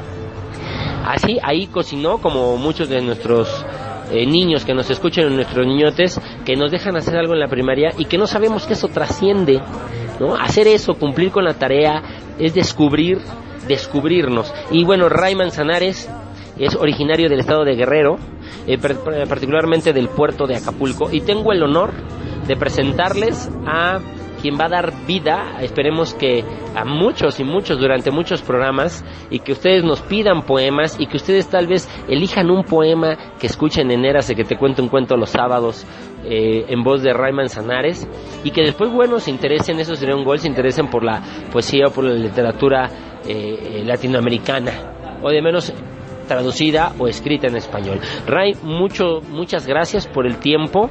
Eh, sabemos que para ti es un poco a veces complicado hacerte los tiempos en esta vida acelerada. Y pues bueno, bienvenido a Érase que te cuento un cuento en esta sección que se llama Salpicando Tinta. Uh, muchas gracias, Crony. Pues un saludo a todos los que están del otro lado escuchando esto.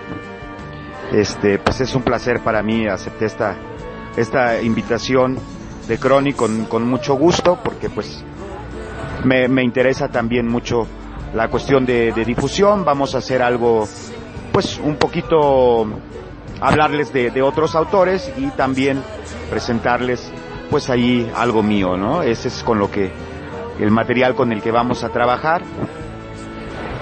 Iba a empezar yo ahorita hablando como costeño, pues así, pues, Brody, pero pues no hablo así, ¿no? ese es el lugar común, ¿no? El lugar común de, del acapulqueño. Pero bueno, casi nadie habla así, ¿no? Obviamente, pues sí, gente que trabaja en la playa, que trabaja mucho con el turismo y, y que, y que es de, de, de, origen muy humilde, muy respetable, por supuesto, ¿no? Pero pues no todos hablamos así. A mí mi mamá me regañaba cada vez que hablaba mucho.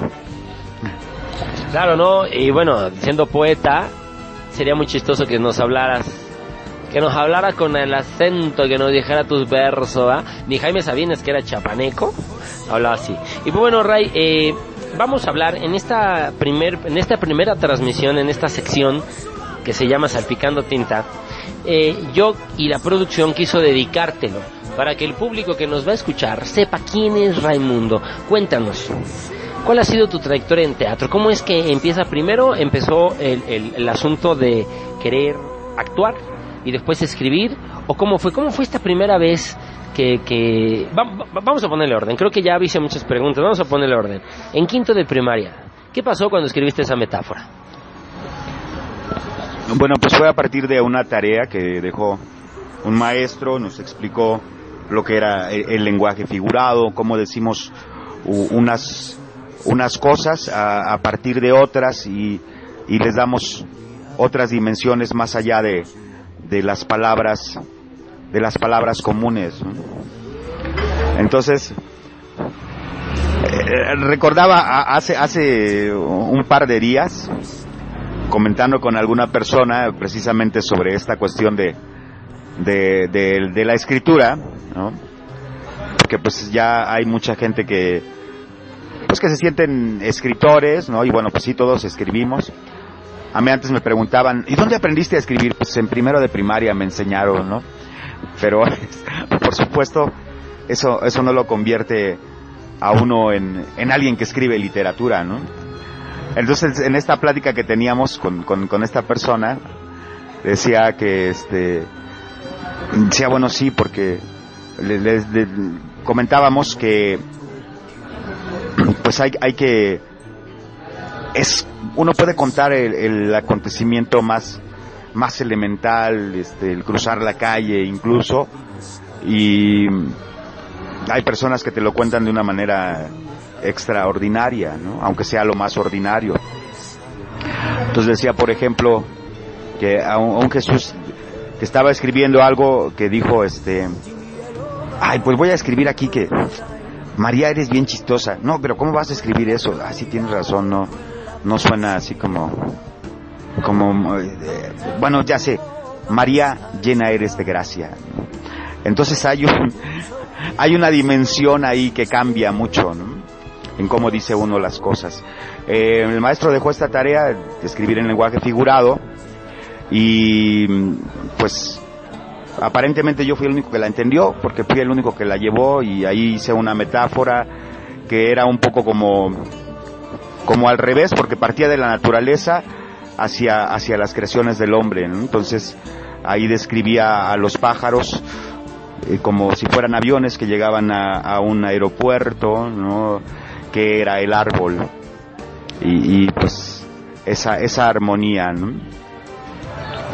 Y ahí fue la primera vez que entonces te acercaste a las letras y fue, me imagino, cuando Raimundo dijo, quiero ser escritor. O, o- qué pasó con, con el niño, con el niño Raimundo, que escribe esto y se da cuenta que las letras tienen poder. Porque eh, todas las letras tienen poder, ¿no? Los que escriben, tienen, eh, los que escribimos, tú lo sabes bien, tenemos el poder de hacer el mundo a nuestro antojo. Y después quien lo lee tiene eh, ten- influimos en el pensamiento para que ellos crean que el mundo es ese antojo. ¿Qué pasa con ese niño? pues me gustó ese ejercicio, ¿no? No y pues más adelante pues ya también pues va uno escribiendo cosas, ¿no? Un poco eh, pues un poco como crónica, un poco de lo que imaginas, eh, cosas que te van pasando, lo que sientes, ¿no? Que es mucho a lo que se enfoca la poesía realmente pues más que a contar un, un, un hecho, una historia, es a contar tus sentimientos, ¿no? Es a lo que se enfoca principalmente la poesía. Y claro, hay muchos tipos de, de poesía y hay otros otros puntos de vista. Ese es algo en lo que, por supuesto, pues no se pone, no nos ponemos de acuerdo todos, ¿no? Es una cosa muy muy muy personal. Algunos estamos de acuerdo con algunas cosas, otros con otras. Algunos andamos entre unas y otras y, y luego pues siempre a final de cuentas estamos descubriendo, ¿no? Siempre estamos descubriendo cosas. ¿Y cuándo, cuándo fue la primera vez que después de ese quinto de primaria, Raimundo decide ser poeta? ¿O ¿Cómo es que descubres que eres poeta? ¿O, o que te gusta escribir poemas? ¿O cómo fue? ¿Cómo fue este encuentro? Eh, Pues yo creo que lo que lo que más te acerca a, la poesía es pues es el amor, ¿no? Entonces, este, de ahí es que ¿Por qué, por qué, por qué es el amor? Bueno, más allá del lugar común es justamente porque te ocurren una serie de cosas eh, este, en el cuerpo, en la mente, en las sensaciones, que de repente no sabes cómo describir porque no te las da este, el lenguaje, pues se vuelve insuficiente ¿no? para, para decir lo que, lo que sientes y entonces bueno empiezas a buscar como a qué se parece esto que siento y, y, es, y empieza ahí, es como el primer el camino más directo a la metáfora pues es enamorarse, ¿no? Em, entonces a- así es como pues van surgiendo las cosas. Yo pues escribí muchas cosas, digo algunas cosas, este sí he escrito varias cosas que pues van como en el sentido de la poesía, también he escrito narrativa y bueno, digamos ya a nivel un poco pues formal nada más porque se da a conocer más, pues es eh, en 1995 yo empecé a colaborar con un suplemento em, de- del periódico El Sol de Acapulco que llevaba por título La Chunga. La Chunga que quiere decir pues el cotorreo, el relajo, el- la burla, la broma, eso es la chunga. Entonces, este, pues ahí con el colectivo que llevaba por nombre Pate Perro, de allá de Guerrero, pues empecé a, a, este, a publicar algunos cuentos, algunos poemas, cuentos muy breves, eh, poemas y también pues algunos dibujos porque también bueno me, inclino también a esta cuestión de, de las artes plásticas y bueno eh, digamos que básicamente sería como el inicio formal de, de, de Ray Manzanares como escritor Muchas gracias Ray, gracias por darte el tiempo. Eh, no queríamos dejar pasar eh, desapercibido quién es quién, eh, que va a estar en esa voz detrás de esta sección que se llama Salpicando Tinta. Esta nueva sección en Eras de que te cuento un cuento. ¿Y qué te parece si ahora, pues bueno, haces muestra de tus dotes y nos regalas una poesía? Una poesía tuya. Eh, vamos a empezar con, con- con- algo tuyo, una- un poema tuyo. El que, el que tú quieras, con el que tú quieras iniciar. ¿Qué te parece? Me, parece excelente. Em, se llama materia de sueños. Me parece que es es es, es excelente para para abrir. Porque bueno también también eso es la poesía es materia de sueños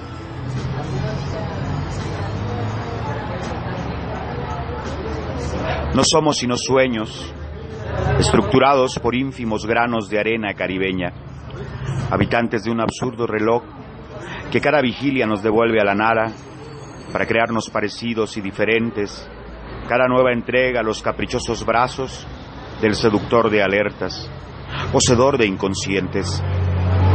Somos deseos, esperanzas, miedos.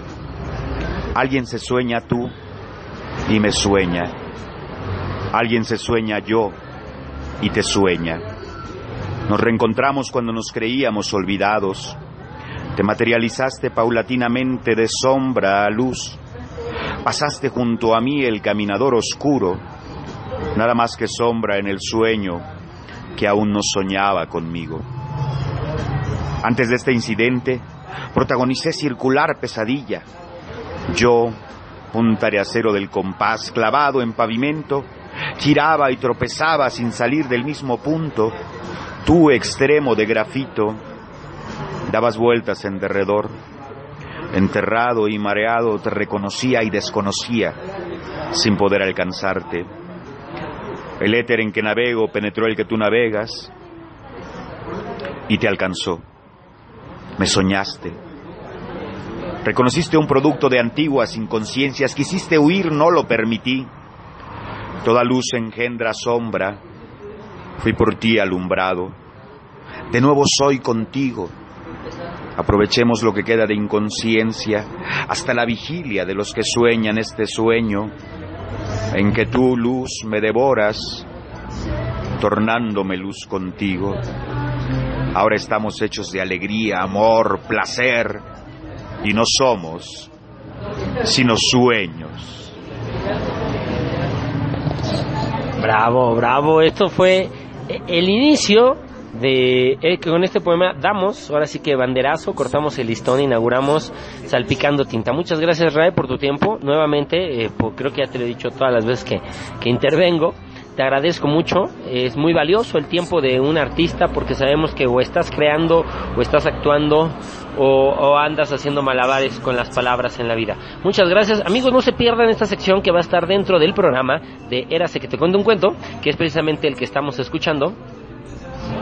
Cada programa, cada programa vamos a tener un- una pequeña eh, cápsula en donde nos va a hablar de un poeta, nos va a decir un poema y después nos va a hablar de su obra.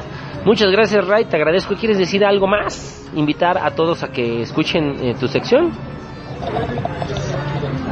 Pues sí, bueno, los invitamos a, a escuchar esta, esta sección, Salpicando Tinta. Eh, pues agradezco a, a, Crony esta invitación Y pues eh, los esperamos. van a ver que lo van a disfrutar. Pues bueno amigos, muchas gracias y esto fue Salpicando Tinta con las fanfardias y los honores y dando este banderazo de salida. En este 2017, pues bienvenido nuevamente y no te despegues de tu asiento. Regresamos mucho más rápido de lo que se cuenta un cuento.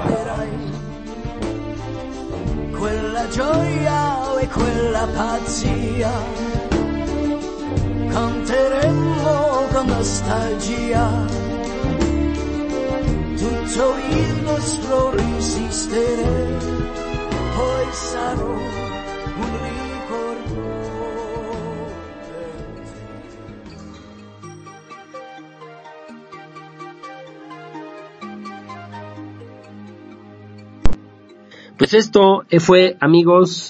Salpicando Tinta, que va a estar en todos los programas de Érase, que te cuento un cuento un poco de poesía. Y ahora ha llegado el momento de irnos a nuestra otra sección, ya conocidísima por todos ustedes, que es la cartelera para que tú sepas a dónde ir escuchar música, ir a ver ballet, sepas qué hay de obras de teatro para toda la familia, para niños, y que bueno, tú te lances este fin de semana o el que sigue alguna de nuestra selección de la cartelera teatral. ¿Qué te parece? Vamos a escuchar la cartelera teatral en Érase, que te cuento un cuento.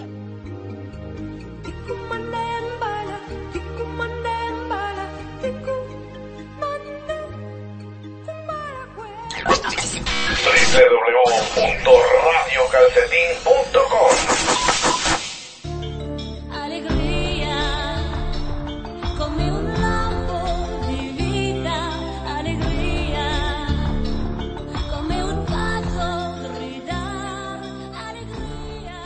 Esto es la cartelera teatral en Érase que te cuento un cuento. Marán y el canto de la tierra. La dramaturgia está a cargo de Demián Lerma y Carla Reina. La dirección a cargo de Demián Lerna. El elenco, artistas de Sensorama.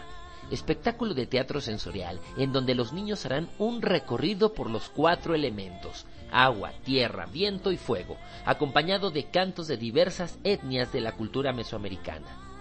Los horarios, domingos 12 horas. El lugar, Sensorama, San Luis Potosí, 199, primer piso, Colonia Roma. Entrada general 300 pesos. Estudiantes, maestros y adultos mayores 250. Reservación indispensable. Al 1998, 2586 y 87. Entrada general a partir de los 4 años.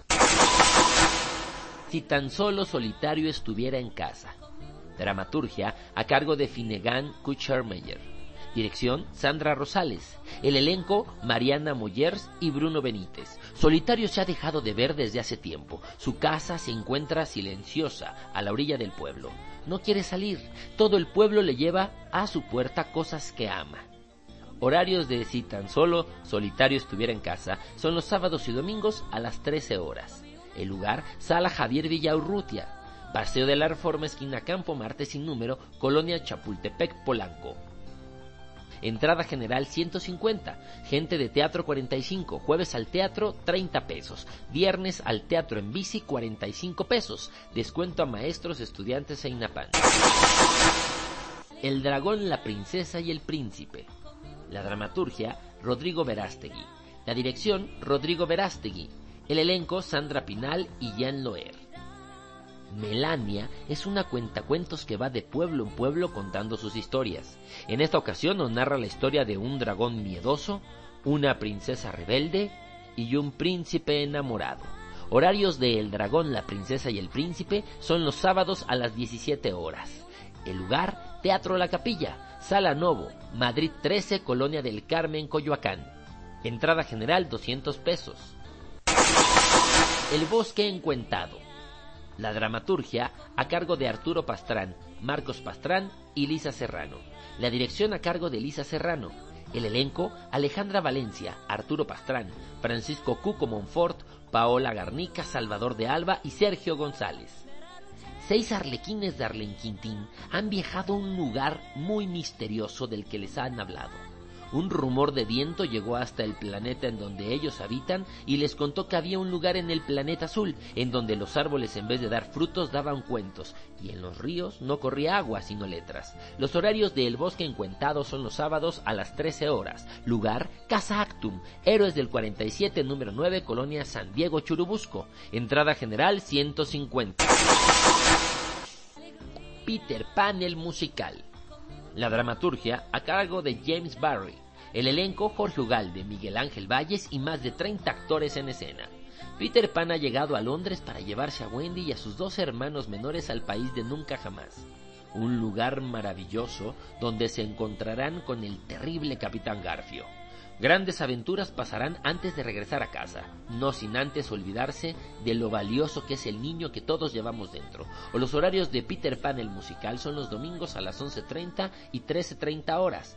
El lugar, Teatro San Jerónimo, Periférico Sur 3400, Unidad Independencia, Colonia San Jerónimo, entrada general 350. El libro de la selva. La dirección está a cargo de Alejandro Medina. El elenco a cargo de Sergio Saldívar, David Thor, Brisa Carrillo, Daniela Maldonado, Eduardo Barajas, Ricardo Valdés. Vive una emocionante aventura musical junto al pequeño Mowgli y la sabia pantera Bagheera, en su camino hacia la aldea del hombre, donde conocerán al extravagante rey Luis, a la hipnótica serpiente K y al adorable oso Balú, y desde luego al temible Shere K. Los horarios del libro de la selva el musical son los domingos a las 14 horas. El lugar Teatro Tepeyac, Calzada Guadalupe 497 esquina Victoria, Colonia Estrella. Entrada general 250. Apta para todo público. Recuerda que el teatro es cultura. Esta fue la cartelera de teatro por Érase que te cuento un cuento.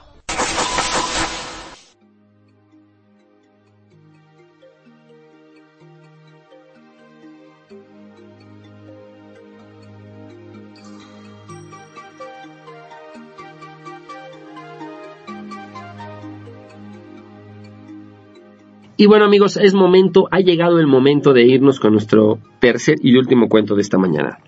Y ahora vamos a retomar un cuento, un cuento de los tradicionales eh, que tiene Crony el juglar en su lista, y es el flautista de Hamelin. A la cuenta de tres decimos todos bien fuerte, érase que te cuento un cuento. ¿Listos? Y dice una, dos, tres. Érase que te cuento un cuento, la maravillosa historia de El flautista de Hamelin. Pongan mucha atención.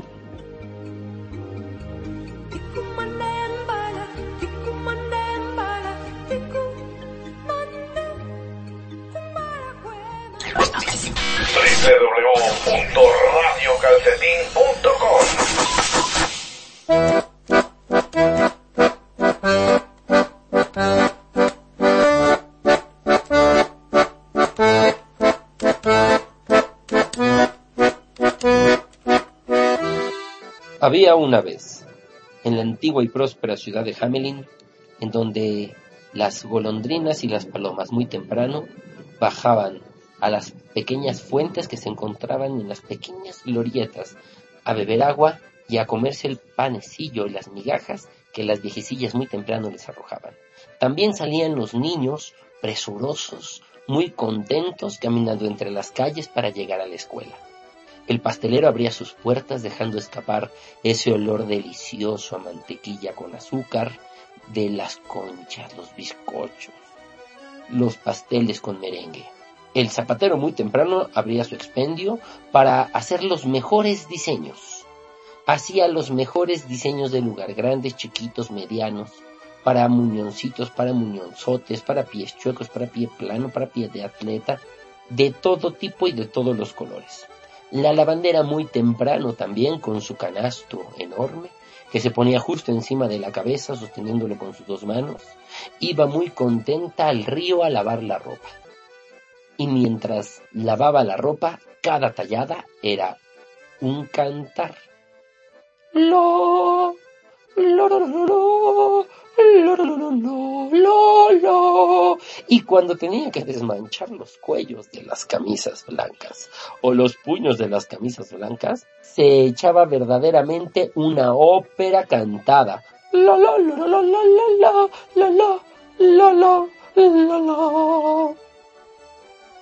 Esta antigua y próspera ciudad de Hamelin era habitada por un rey, un rey algo codo y regordete, muy codo y muy regordete, con una corona roja con diamantes hecha de oro, perfectamente bien limpio con sus trajes y sus mallas y sus zapatos con grandes moños.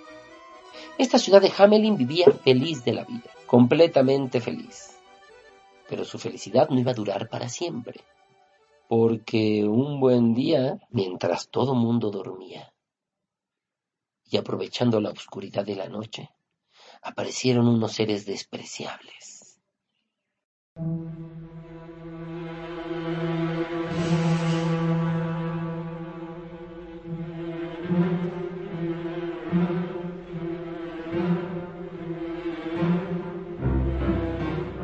Los ratones. Ratas gigantescas con grandes dientes afilados y ojos brillosos. De todos los colores también las ratas. Primero bajaron de las montañas. Después cruzaron montañas. Después llegaron por fin al pueblo de Hamelin.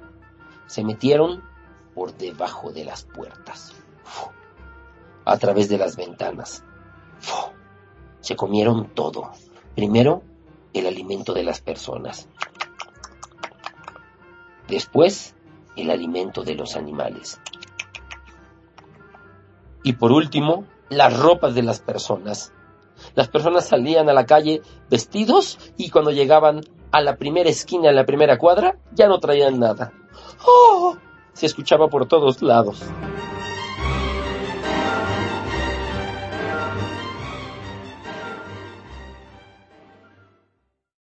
Desde ese día el pueblo de Hamelin vio triste, triste completamente, y preocupados y enojados, porque los ratones se encontraban por todas partes y ya no podían llevar su vida diaria. Así es que todos los pobladores hicieron una larga fila a la puerta del palacio, y ahí, uno por uno se empezó a quejar. Primero llegó la lavandera.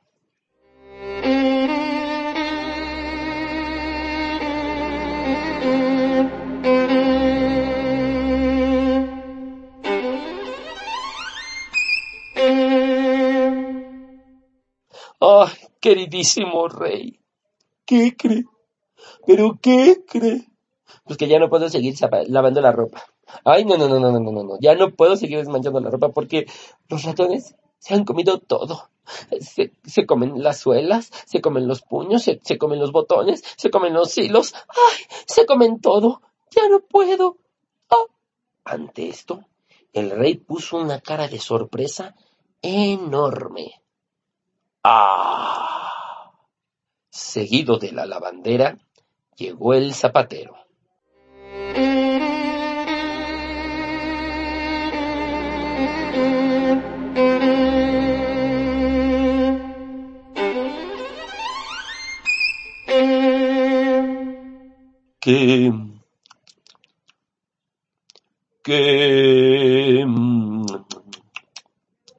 queridísimo eh, eh, rey, llano popón, no popón, ya no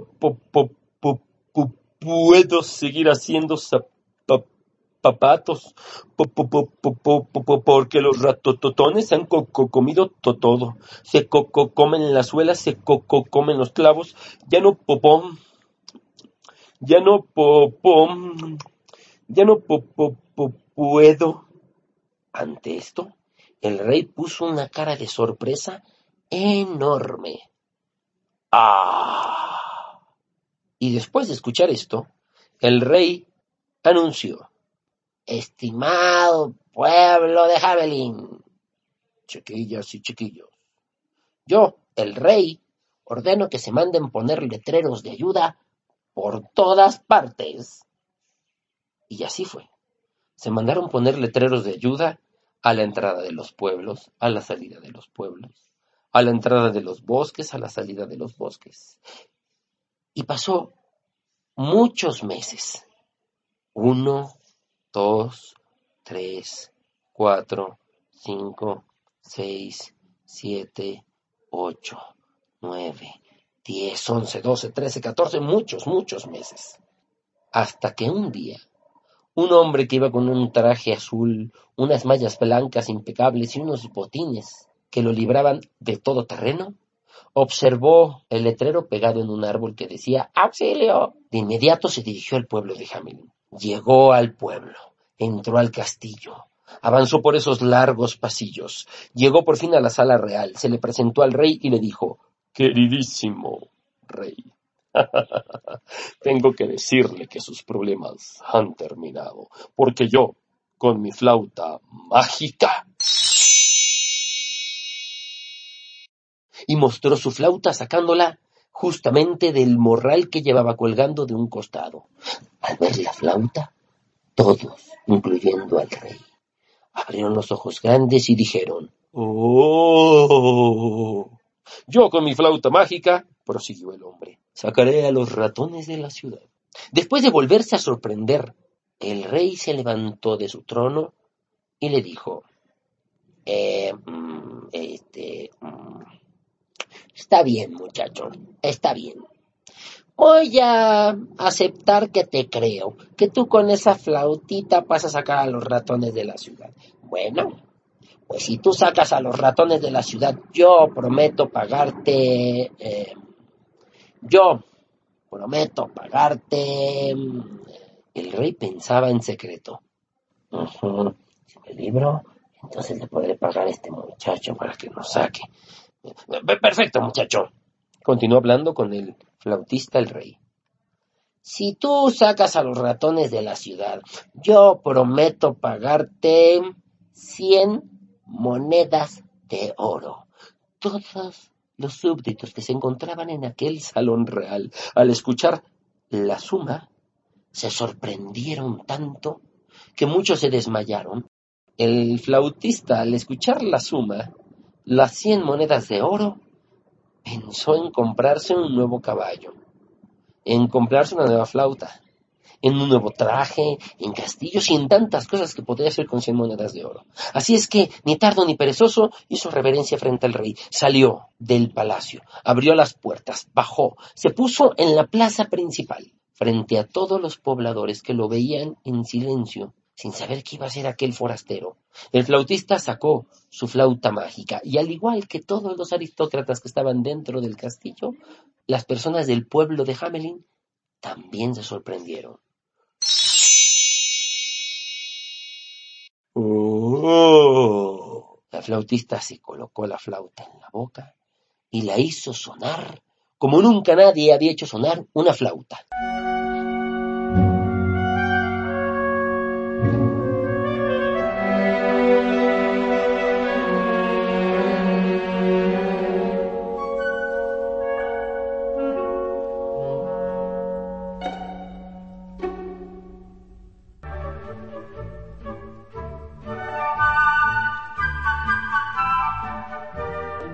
El siguiente instante que el sonido empezó a salir de la flauta, el flautista comenzó a caminar por las calles de Hamelin.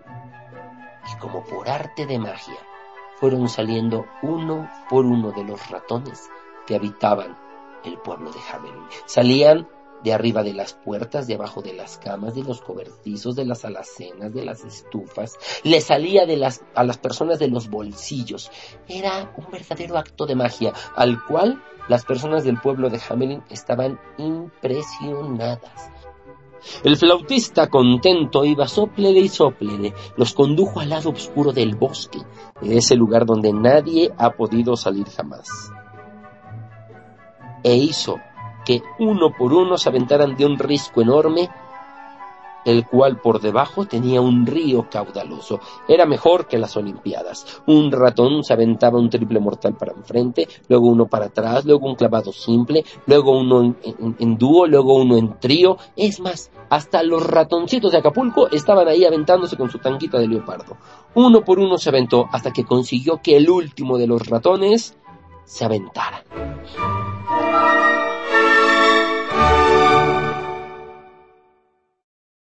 Cuando el flautista regresó, todos los pobladores seguían en el mismo lugar, parados, o sentados o asomados por las ventanas, impactados sin moverse.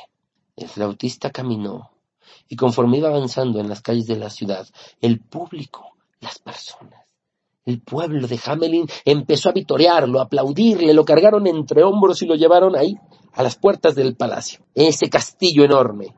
Lo metieron, ahí salió el rey y le dijo, este, eh, este, ay, qué caramba, este sí lo consiguió.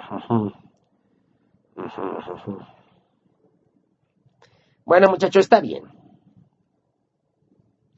Por lo que veo es que mm, sí lograste conseguir sacar a los ratones de la ciudad, pero como tu esfuerzo no fue lo suficientemente arduo, es decir, no te cansaste, ni siquiera sudaste, únicamente te voy a pagar, únicamente te voy a pagar, mm, únicamente te voy a pagar 10 monedas de oro.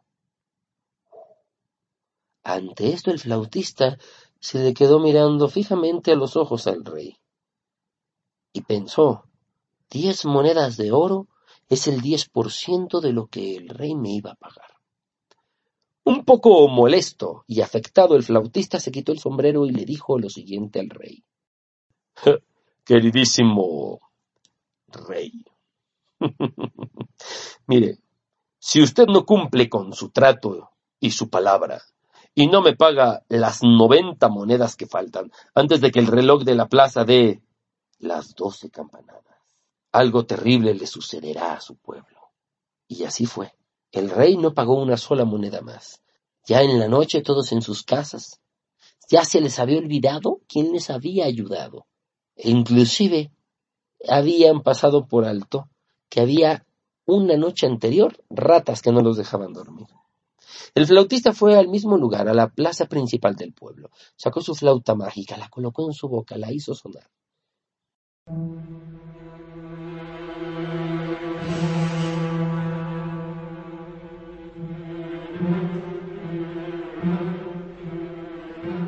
Pero esta vez, el sonido de la flauta no hizo que salieran ningún insecto ni alguna otra especie animal. Esta vez salieron niños.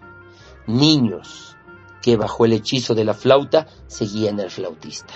Niños y niñas por igual.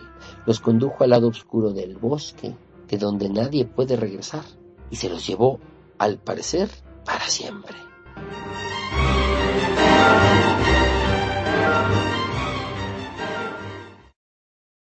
El pueblo de Hamelin entonces sufría nuevamente una desgracia. Se quedaron sin niños, pero esta vez, esta vez esta desgracia hizo que vivieran infelices de verdad. Al pastelero no le salían los pasteles, le salían chuecos, se le bajaba el merengue, no sabían bien, las tartas saladas le salían dulce y las dulces le salían saladas. Al zapatero no le salían los zapatos derechos, siempre le quedaban chuecos. Ya no conseguía hacer esos diseños espectaculares. Es más, a la lavandera, en lugar de cantar y cantar óperas mientras lavaba, lloraba y lloraba en cada tallada. Ay, ay, ay, este cuello está sucio. Esta manga también. El mismísimo rey vivió esta desgracia en carne propia, ya que él, en lugar de estar sonriente como siempre lo hacía en su trono, ahora estaba triste, extrañaba ahora la presencia de sus dos pequeños. En lugar de rey parecía llorona. Ay, mis hijos, mis hijos. Ay, mis hijos, ¿en dónde están mis hijos? Después de un largo tiempo en el que el pueblo de Hamelin junto con su rey vivieron esta desafortunada suerte, mandaron traer al flautista.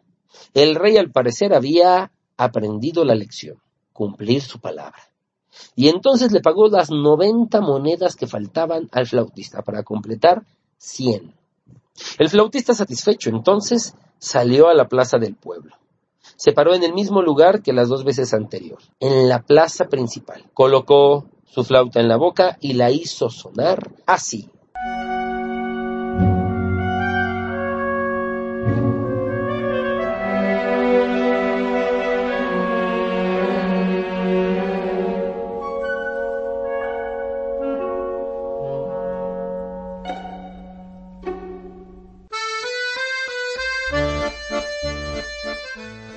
Momentos después, como por arte de magia, aparecieron todos los niños que habitaban el pueblo de Hamelin. Salían por debajo de las camas, bajaban de los cobertizos, atravesaban el río, salían de las montañas, bajaban de las copas de los árboles, y entonces el pueblo de Hamelin volvió a ser lo que era antes, un pueblo feliz y próspero. Pero las dos lecciones que aprendieron, tanto los pobladores como el rey, jamás se les olvidó. La primera, todo aquel que prometa algo lo tiene que cumplir, porque lo único que tienen los hombres es su palabra. Y la segunda y aún más importante, siempre que alguien se esfuerce por conseguir algo, aunque no lo logre, se le tiene que aplaudir y reconocer. Y colorín colorado, el flautista de Hamelin se ha terminado.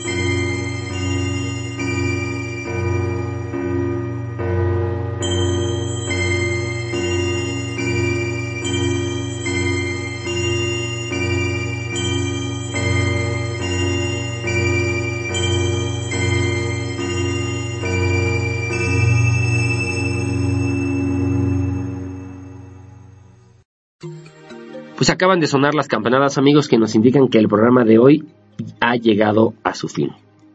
Ha llegado a su fin, no sin antes agradecer a todos los, las personas que hacen posible este sueño en la parte del mundo donde se encuentran. Madrid, Castellón de la Plana, Girona, Barcelona, en Chile, en Ecuador, en Argentina, en Sao Paulo, en Santa Tecla, ahí en, San Salvador, por allá arriba en el continente, en Wichita, en Washington, Nueva York, en Kansas City, en Long Beach, en Anaheim, en San Diego, California, y desde luego en este lugar del mundo llamado México. Acá quiero agradecer mucho a todos mis amigos allá en Tijuana, en El Paso, en Socorro, El Paso, Texas, en Chihuahua, en Monterrey, en Zacatecas, en San Luis Potosí, allí en Guadalajara, en Celaya, en Querétaro, en Ciudad Hidalgo, en Toluca, en Metepec, en Cuautla, en Cuernavaca, en Puebla de Rica, Puebla de Zaragoza, en Pachuca de Soto, en Boca del Río, en Veracruz, en Balancán, en, en Campeche, en Cuautlán Izcalli, en Nezahualcóyotl y todas las delegaciones de esta Ciudad de México, este Distrito Federal. Hemos llegado a nuestro fin de- al fin de nuestra transmisión, no sin antes no sin antes escuchar nuestro último cuento de esta mañana. Pongan mucha atención.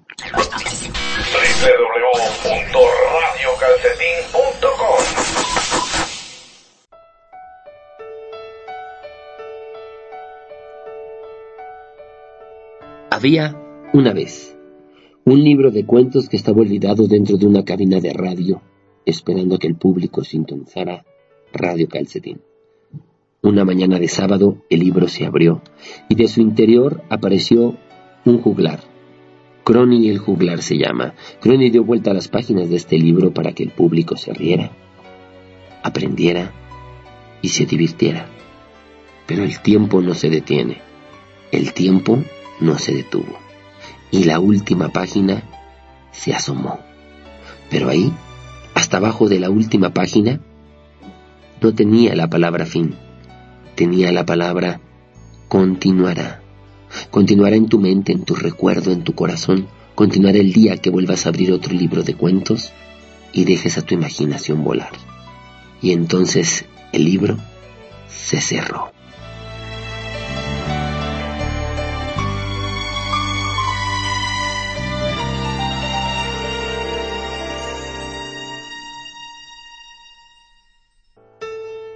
Pero dos cosas muy importantes aprendieron las niñas, los niños, las niñotas y los niñotes que escucharon Érase que te cuento un cuento. La primera, nunca debes encerrar a tu imaginación, no puedes, no debes. Déjala salir, volar, vivir, soñar, porque la imaginación es el alimento del alma y el alma se alimenta por medio de las palabras. Y la segunda y aún más importante, Nunca debes dejar de leer libros, y mucho menos libros de cuentos, porque el día que tú dejes de leer libros de cuentos, los cuentos van a desaparecer, y los cuentacuentos también. Y entonces, el mundo, no tú ni yo, el mundo se va a poner gris, triste y sin colores.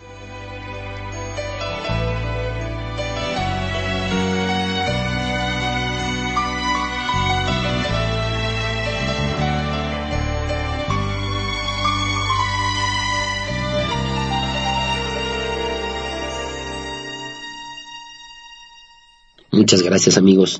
En nombre de Alejandra Ramos, la productora del programa, de Juan, nuestro gerente de la estación, te damos las gracias. Yo soy Crony el Juglar y nos escuchamos el próximo sábado en punto de las 11.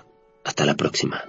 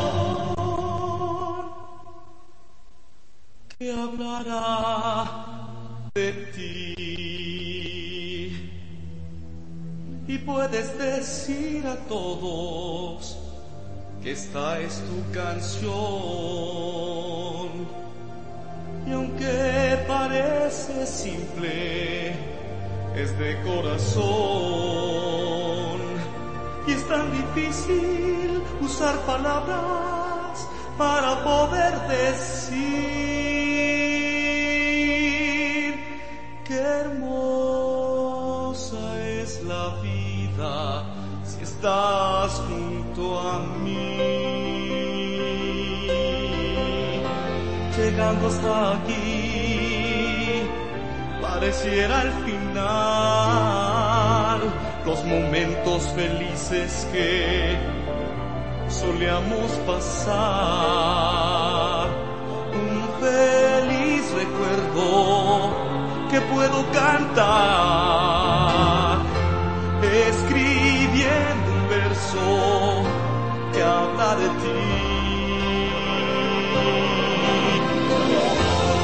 quiero ser cursi por decirlo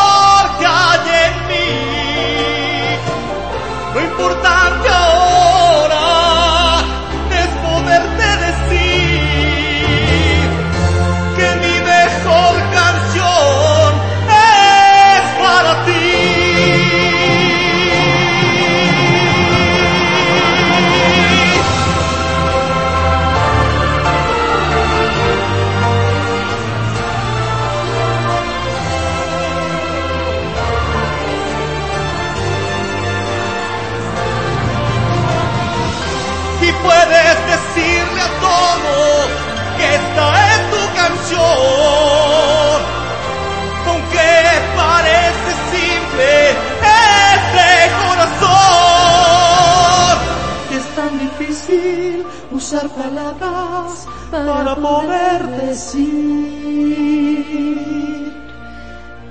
qué hermosa es la vida si estás junto a mí.